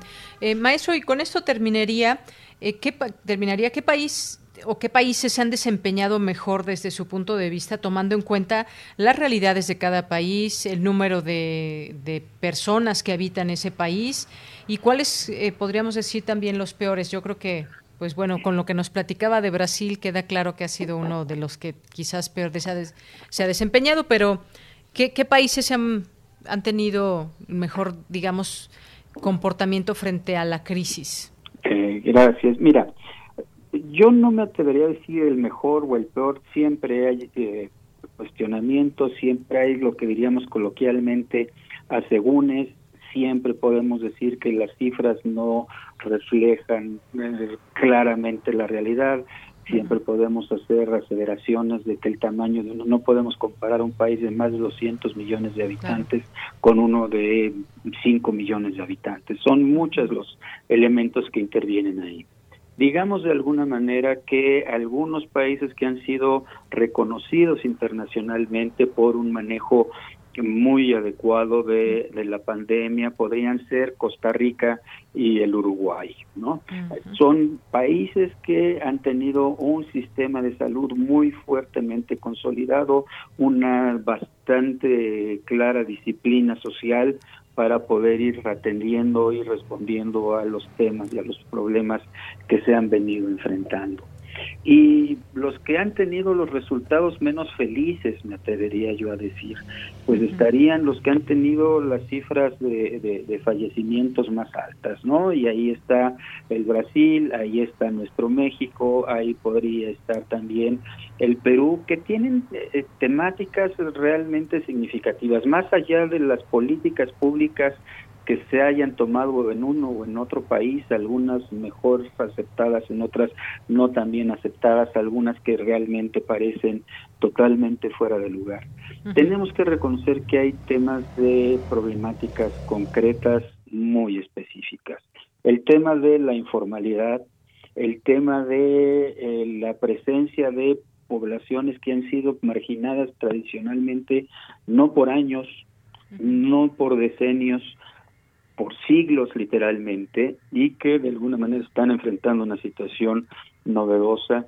Y también eh, eh, tendríamos que decir que eh, bueno hay que convencer a las sociedades de que es indispensable todavía trabajar mucho más en términos de la solución de las problemáticas que se enfrentan. Muy bien. Bueno, pues muchas gracias, maestro, por compartirnos todos estos datos, este análisis de lo que pasa también en estas, en estas zonas de América Latina, del Caribe y de lo que implica frente a un reto enorme y que no sabemos todavía eh, muchas cosas sobre el comportamiento de este de este virus. Así que todo se va se sigue moviendo. Muchas gracias y ya tendremos oportunidad de seguir platicando Muchísimas gracias a ti y a tu equipo, a Radio UNAM, por supuesto, y pues cuando ustedes quieran, yo con todo gusto. Claro que sí, maestro. Hasta luego. Buenas tardes. Fue el maestro Rubén Ruiz Guerra, maestro en Historia de América y director del Centro de Investigaciones sobre América Latina y el Caribe, el CIALCUNAM. Continuamos. Porque tu opinión es importante, síguenos en nuestras redes sociales, en Facebook como Prisma RU y en Twitter como arroba PrismaRU.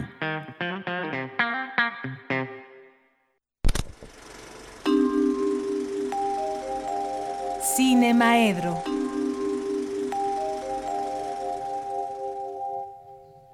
Bien, pues ya estamos aquí en Cine Maedro y me da mucho gusto saludar vía telefónica al maestro Carlos Narro. ¿Cómo estás, Carlos? Muchos saludos. ¿Cómo estás tú? Muy bien, muchas gracias. Contenta de escucharte. Me da mucho gusto andar por aquí. Bien, pues adelante, este jueves es jueves de Corpus para los mexicanos, decimos, o cuando menos los del altiplano, que es el Día de las Mulas. Y hace 49 años, que se cumplieron ayer, y es de junio, este fue el Día de las Mulas, justamente cuando el halconazo, cuando la este paliza y matanza en, en San Cosme, y el cine de alguna manera se ha acercado al, tema varias veces. Y digo de alguna manera porque creo que, a excepción hecha de un documental que por ahí este, eh, hizo el canal 6 de julio, eh, y una película del CUEC que lleva por nombre precisamente El día que las mulas volaron, una película dirigida por este eh, Víctor Curi, ya desaparecido.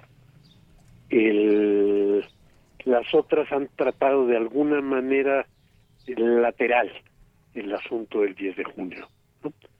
Por supuesto que la gran película, yo creo, que, que lo ha tocado fue El Bulto, El Bulto de Gabriel Retes.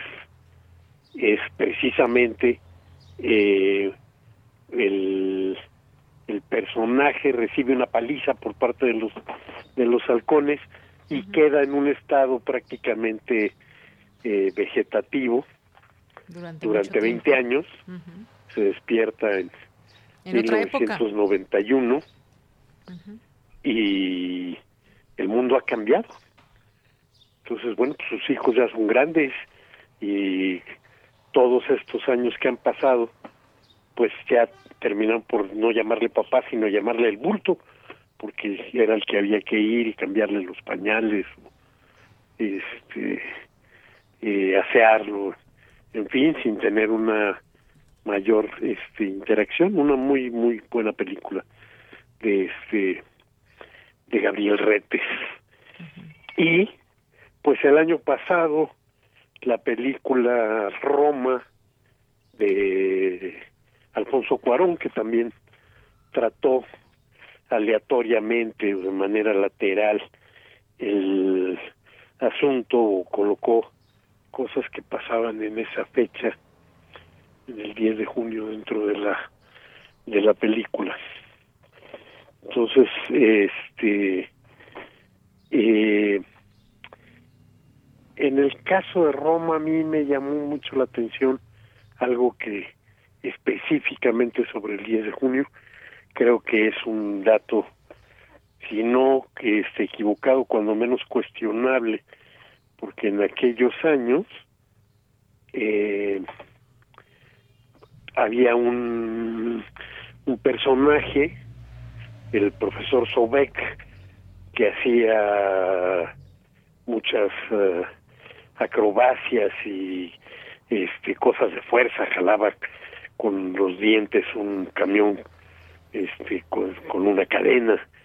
Y, y, en fin este un hombre con una condición física una situación física verdaderamente extraordinaria y que este en la película de Cuarón aparece como el entrenador de los de los halcones de este grupo para policíaco paramilitar que fue utilizado desde la desde la olimpiada porque fue cuando los entrenaron que era para cuidar las instalaciones y bueno pues para el 10 de junio hicieron su aparición pública así esplendorosa este y ahí aparece el profesor Sobek como el entrenador de los halcones.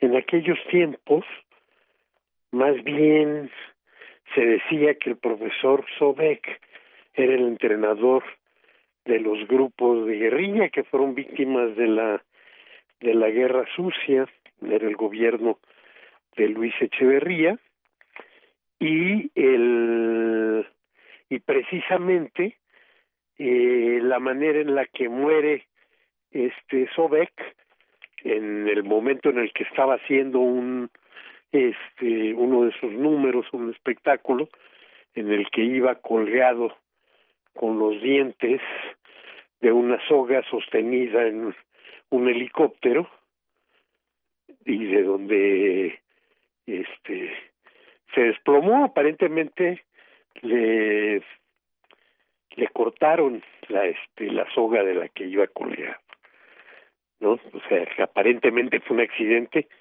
pero el sentir general era que justamente el gobierno de Echeverría se había enterado de sus vínculos con la con los grupos armados con los grupos de guerrilla que que este que estaban en ese tiempo y decidió este soltarlo. En fin yo creo que es algo que quienes se dedican específicamente a la investigación tendrá que averiguarlo para que sepamos qué era exactamente el papel que jugaba entonces el profesor Sobek, de qué lado estaba, o si estaba de los dos lados, que también puede haber pasado. ¿no? En fin, eh, por otra parte también quería hacer mención Hace unos días tuvimos la mala noticia de que murió Gerardo Salcedo, un hombre que sobre todo muchos años en la Cineteca Nacional, pero también en la UNAM estuvo algún tiempo en programación en la en la Filmoteca y era profesor de la Facultad de, Ciencias Políticas y Sociales hasta que se fue a Guadalajara donde era programador del festival de la sección de ficción del Festival de, de Cine de Guadalajara. Esos son mis comentarios por el día de hoy, pero quiero hacer algunas recomendaciones que siempre tu público nos pide. Sí, a ver, ya Entonces, tengo mi papel. El, esta, esta semana TV UNAM nos tiene buenas, buenas propuestas. Para este sábado, eh, no es cierto, para el viernes, empezamos con el viernes, Mañana, muy bien. viene en TV UNAM, en la función de la noche, la película Cabeza de Borrador, de David Lynch, la ópera prima de este extraordinario y misterioso eh, cineasta que intriga tanto a, a quienes lo ven y a quien le gusta tanto hacer las cosas este obscuras y en fin ¿A qué es una gran película yo creo Ujú. que es un gran debut el de el de este David Lynch con cabeza borradora una película producida por el Instituto Norteamericano de Cine como creo yo que debería de ser la función de los institutos de cine producir primeras películas producir descubrir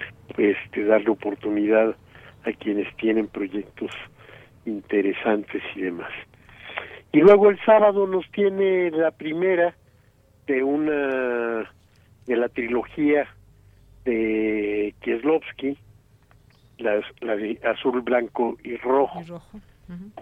Ojalá y pasen pronto las otras dos porque tiene mucho sentido conocer la trilogía completa. Sin embargo, cada una de las películas eh, es valiosa en sí misma. Entonces, sobre todo, Azul es una una película que es verdaderamente maravillosa, con una banda sonora también este enorme, magnífica. Eh, No me acuerdo de qué año fue, yo vi esas películas y me parece un buen momento para volver a verlas y recordarlas. Hace mucho tiempo que Y el este salieron. Déjame ver en qué de qué año es. No, a ver, ¿De ahorita la busco, ahorita la busco. Si quieres, venga la siguiente recomendación. Bueno, pues este en el en el canal 22 hay algunas cosas que nos que nos este, llaman la la atención. El eh, muchísimo, muchísimo la película que que pasa mañana el canal 22, que es El puño de hierro, que es una película de los años 20, una película mexicana de Antonio García Moreno, que este que es la primera película que trata el, el tema de las drogas en este en nuestro país el puño de hierro. Eh, este eh, García Moreno había hecho alguna otra película anterior el este el tren fantasma el este que las dos están en el en el acervo de nuestra filmoteca pero El puño de hierro es una película que ha sido peculiar porque es una película que ha tenido sucesivas restauraciones. De pronto aparece un nuevo rollo, de pronto aparece un un texto que es el este el guion original, o sea, la primera la primera restauración que si no mal recuerdo la hizo Jorge de la Rosa, la hizo prácticamente inventándose la película, ¿no? Si encontró los materiales de este de cámara y a partir de ciertas referencias que había ahí, pues se dedicó a, a este a restaurarla. Y después ha tenido otras dos restauraciones, una cuando apareció algún material este nuevo y la última que se supone es ya la definitiva fue cuando la la este cuando se encontró el texto que aparentemente era el guion definitivo también de la película. Eso, esa película mañana estará en este, en el canal 22. El este, el sábado, ahora están muchas eh, películas de la de la universidad y el sábado estará de todos modos Juan Te Llamas, que fue la película con la que debutó en el largometraje Marcela Fernández Violante, también producción de la universidad. Muy bien, pues muchas gracias Carlos. Mira, eh, la de azul es de 1993, blanco y rojo son de 1994. ¿Las dos del mismo año? Las dos del mismo año, blanco y rojo. Ah, mira. Así es. Bueno, Carlos. tres años sucesivos. Pues muchas gracias por estar con nosotros y nos escuchamos el siguiente jueves. Muchísimas gracias. Un abrazo. Hasta luego. Continuamos. Cultura RU.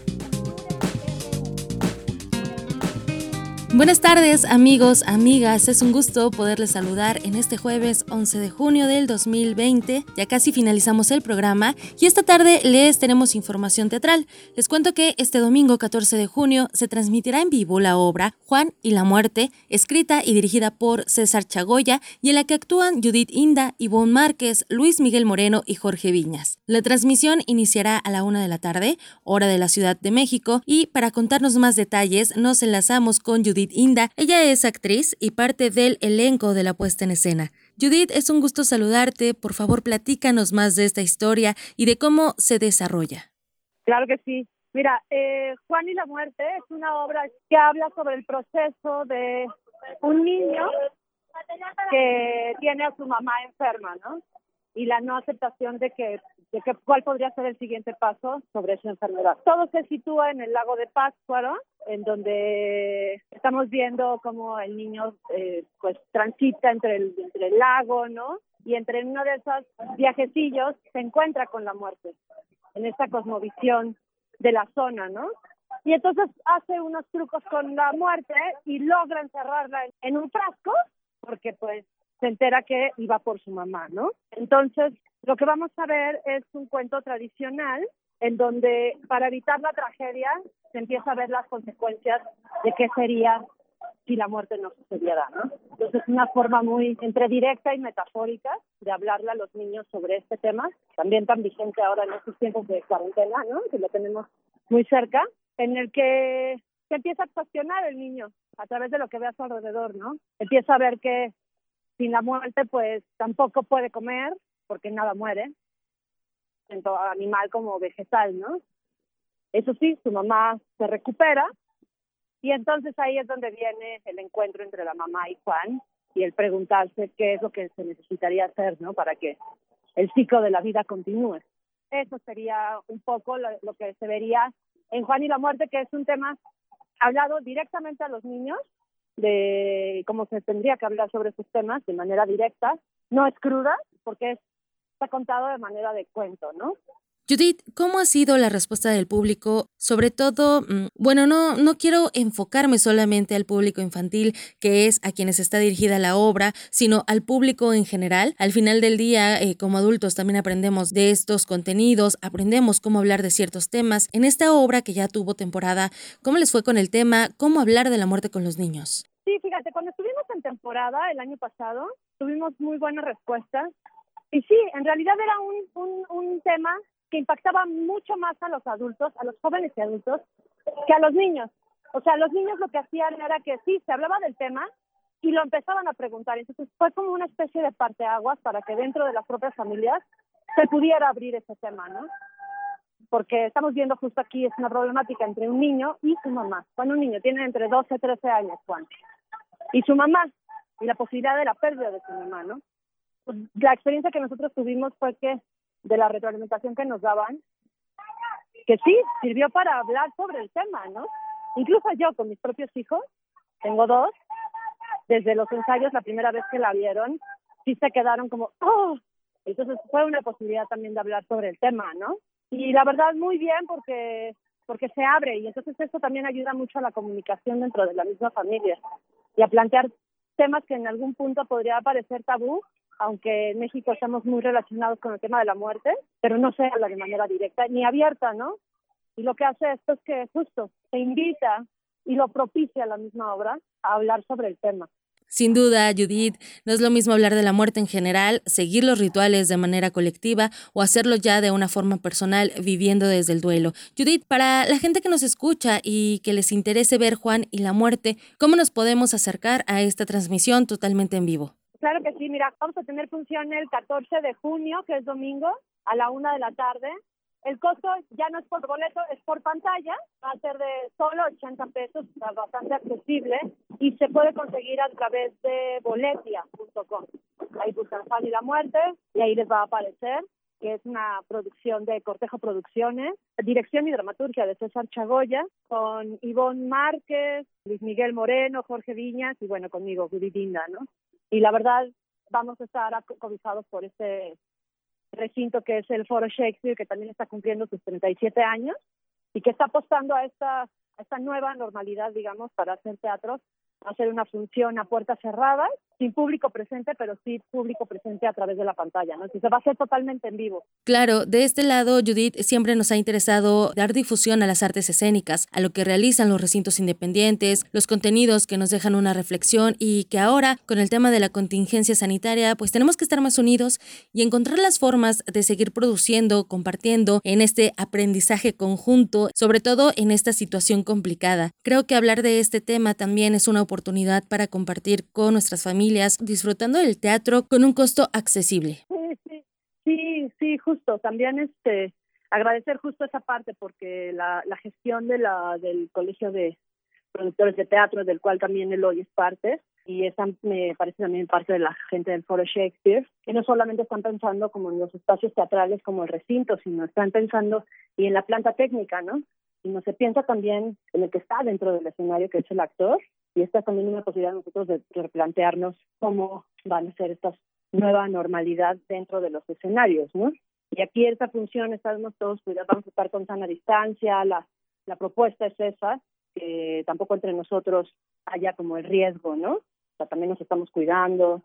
Entonces, eh, es también muy loable y se agradece muchísimo esta posibilidad que está abriendo en este caso el Foro Shakespeare con Cortejo Producciones, ¿no? que es Eloy Hernández.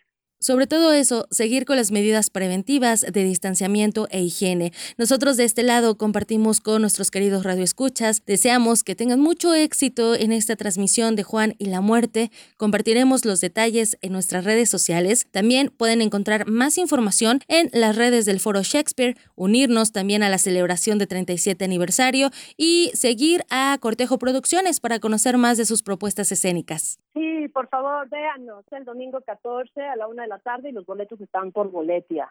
Entonces, una vez que compras tus boletos, te mandan un correo y ahí te dicen cómo hacerle el mismo día para poder tener tu pantalla y completamente en vivo. Muy bien, Judith Inda, muchas gracias por tomar la llamada y platicarnos los detalles de esta puesta en escena, Juan y la muerte. Que tengas muy buena tarde. Igualmente, hasta luego. Muchas gracias también a ustedes que nos escuchan a través de Radio UNAM. Con esto me despido y les deseo que tengan una excelente tarde. Y ya con esto nos despedimos también nosotros del programa. Muchas gracias por su atención, gracias por haber estado acompañándonos a lo largo de estas dos horas. Lo esperamos mañana para cerrar la semana juntos en este espacio informativo Prisma RU. Muchas gracias, buenas tardes, buen provecho y un agradecimiento, por supuesto, a mis compañeros allá en cabina, mis compañeros allá en casa que trabajan para ustedes todos los días. A nombre de todos ellos, yo soy de Yanira Morán. Hasta mañana.